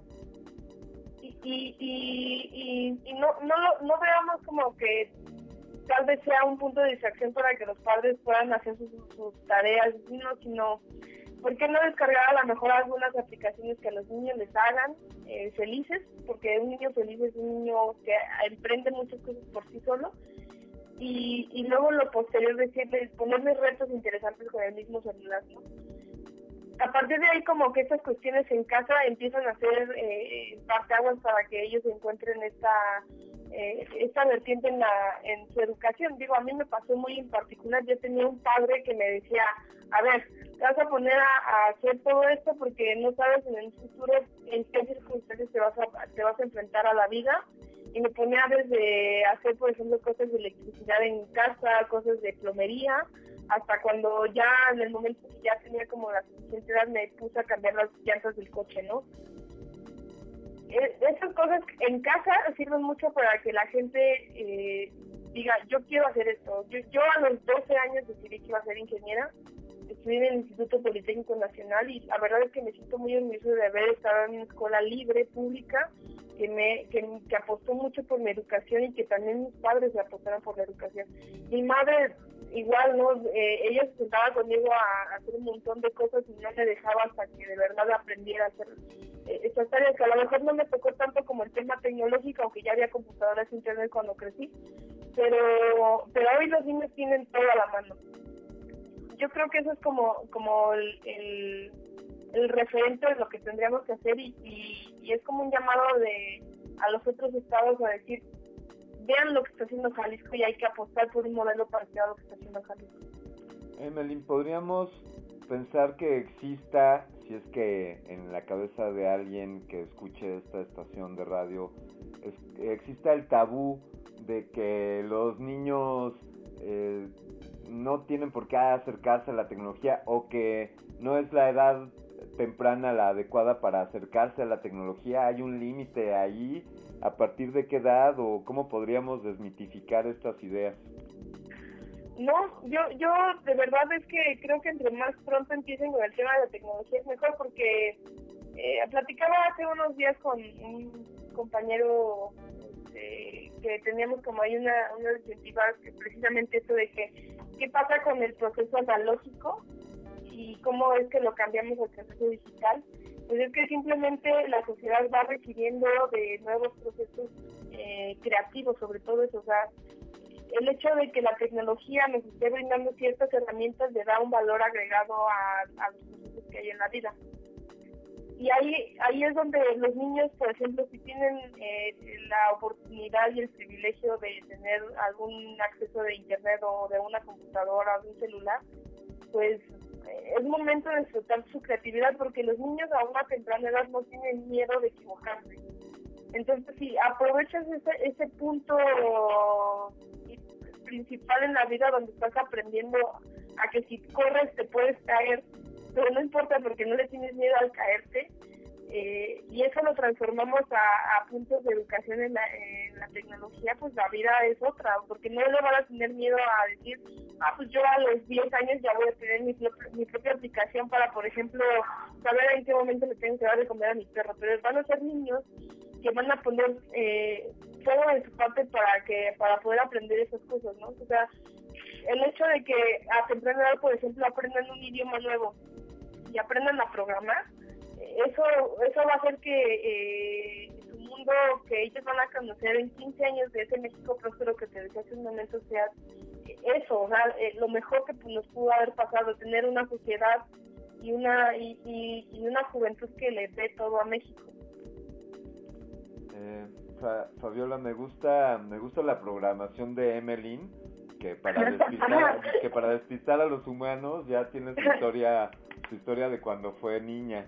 Eh, este, oye Fabiola, por favor, eh, comparte, compártenos un poco sobre, quizás sobre Talentland y dentro de Talentland, pues propiamente qué, qué hace Talent Kids, por qué, por qué Talentland eh, decide dedicarle una buena parte de de su esfuerzo y de sus contenidos a este proyecto de Talent Kids. Muchas gracias. Eh, pues sí, la verdad fue una gran apuesta. Eh, en finales de octubre que me invitan a tomar esta dirección. Eh, yo ya estaba en el área de ejecutivos y yo decía, de verdad vamos a estar como en las dos partes. Eh, la parte ya los ejecutivos, empresarios, tomadores de decisiones y ahora me invitan a, entrar dentro de, la parte de los niños. Yo decía, bueno, no, la verdad es que es un tema muy difícil, eh, es un tema que no sé mucho, a pesar de haber crecido, tengo, mi mamá es educadora, tuvo eh, una escuela eh, por muchos años. Casualmente yo iba a dar eh, clase de arte, yo estudié diseño en el IPESO y yo decía, me gusta convivir con los niños, pero a la hora que me dicen, vas a ser la directora de un área de niños en el que vamos a tener, tratar de convocar más de mil niños en tecnología, yo decía, bueno, ¿yo de dónde voy a aprender todo eso, no? Eh, pero con la fortuna de tener un gran equipo y sobre todo a M, que ha sido un gran aliado para mí en este, en este recorrido, eh, porque la, yo formo parte del Consejo Aeroespacial de Jalisco, cosa que no entendía mucho y ahora que me forma parte también, pues me va explicando, ¿no? eh, pues llegar a Talent Kids fue, fue un gran reto, tuvimos grandes aliados, que creo que, que es la parte del éxito que, tuvimos. Eh, tuvimos a Creativa Kids, una empresa de robótica maravillosa. Eh, tenemos a pequeños emprendedores, una escuela que, que enseña a los niños a, hacer proyectos reales, eh, su propio manual de, empresa. Tenemos a Papirolas, que próximamente está aquí en Guadalajara del 16 al 20 de mayo. Eh, y tenemos, Papirolas este año va con el tema de tecnología y somos uno de sus grandes aliados para poder fomentar todo lo que es robótica, drones, toda esta área en lo que se especializa Talent. Y tuvimos también al Ayuntamiento de Zapopan. Cuando vemos eh, que se suben a la plataforma empresas que ya tienen una trayectoria y consolidación, pues empezamos a creer que, que sí vamos a lograr los mil niños, ¿no? Eh, aparte decíamos, bueno, son vacaciones, eh, a lo mejor los papás traen a los niños, aparte al ladito es Robomat y ahí ya somos un poquito más de niños. Por favor, platíquenos ustedes eh, qué, en qué consistió el Robomat Challenge, si esto es parte de Talent Kids y también ahí les voy a preguntar un poquito de Sofía, quien me quiera contestar. Eh, pues si quieres puedo eh, contestar un poco. eh, Robomat Challenge es una iniciativa que tiene el gobierno de Jalisco ante pues un reto importante de educación que tienen en, en lo que te decía hace rato que quieren ser el estado que tenga más talentos eh, en el tema de ingeniería en alrededor de unos 15 años, ¿no? Eh, entonces ellos, eh, en el afán de tener como, si alcanzar esta meta, pues saben perfectamente que la, el tema de competencias es sumamente importante en los modelos educativos y, y hacen una plataforma llamada Robomar Challenge, que no solamente es hablar de robótica, sino también se habla de matemáticas ya que el, el, tema del pensamiento lógico matemático es eh, sumamente importante para poder hacer, eh, hacer hacer que el pensamiento del niño sea totalmente analítico, sea crítico y sea lógico. Eh, ya tuvieron ellos la experiencia de organizar un, este, torneos eh, municipales, luego hicieron un torneo estatal y luego deciden decirle a todo el país, vamos a hacer un concurso nacional donde queremos que los 32 estados tengan a sus delegaciones y nos traigan a, a, los mejores talentos en el tema de robótica desde primaria hasta preparatoria y también en el tema de matemáticas. Por, eh, como sabemos, Jalisco ha dado mucho en el tema de matemáticas en los últimos años. Y, y traer a, a los mejores niños de matemáticas a hacer un examen riguroso y que puedan eh, mostrar pues eh, de, qué, están dispuestos a hacer en el tema de resolución de problemas a nivel lógico. Y eh, bueno, pues eh, tuvimos una muy buena afluencia, eh, se tuvo la presencia de los 32 estados y tuvimos eh, mil niños en competencias en el tema de robótica y matemáticas. Y bueno, eh, aunado a esto, pues también se decide romper el récord Guinness de la clase más grande de robótica, donde eh, lo tenía Colombia con 880 niños y eh, tenemos el récord que se rompió con más de mil, más de 970 niños, todos tomando una clase de cómo programar un pequeño robot. Eh, Evelyn, eh, un mensaje para pues para los niños que quieren acercarse a la tecnología o para los papás que quieren entender cómo, cómo poder acercar la tecnología a sus hijos. Bueno, eh, primero es no tengan miedo de, pensar en que no van a poder. Yo creo que hoy en día estamos llenos de tutoriales en YouTube, en muchas páginas como StockTowers.com. Eh, hay mucha comunidad maker y de robótica en Internet. Eh, la verdad es que es, para mí hoy es decir, es sencillo porque ya puedes ir eh, a, a, a, no sé, tal páginas de, internet donde puedes hacer compras eh, y comprar un pequeño kit, ¿no? De, Arduino, que es como lo que básicamente les digo a todos, de cómprate una tarjeta de Arduino, porque aparte es open source y es open hardware y, y eh, el hecho de que sea abierto pues te, permite hacer un montón de cosas no y, y, no es no es no es algo caro la verdad es algo muy accesible y empieza a, a, a ser curioso o sea no, no no hay que perder como ese ese yo creo que es un don que tenemos de niños y que muy pocas veces podemos conservarlo de adultos y es eh, ser curiosos para poder seguir descubriendo pues que hay más allá de solamente prender una, un, una computadora o un celular, sino que yo puedo hacer mi propia computadora, yo puedo hacer mi propio celular y que de verdad no es nada, nada difícil. Solamente hay que tomar, en lugar de pensar que es un punto de distracción, tomarlo como una herramienta de trabajo, una herramienta educativa. Y vaya, eh, yo creo que es una suma de voluntades, como dice Fabi. Es querer hacer las cosas, es eh, sí tener como las ganas de, de, estar un poco más metidos en el tema de STEAM, más que STEM, o sea, hay que entender que la tecnología no está peleada con las artes.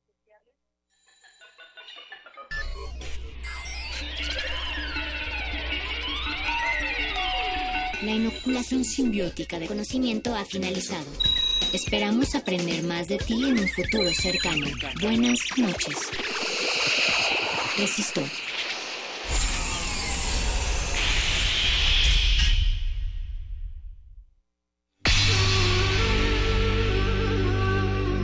Por siglos nos hemos hecho escuchar. Nacimos como parte de esa inmensa mayoría. Hablar, Escuchar, debatir, proponer, cuestionar. está en nuestra naturaleza. Seamos instrumentos de conciencia de nuestro pueblo. Usamos el sonido porque atraviesa obstáculos. Muros, fronteras. Nosotros somos la resistencia.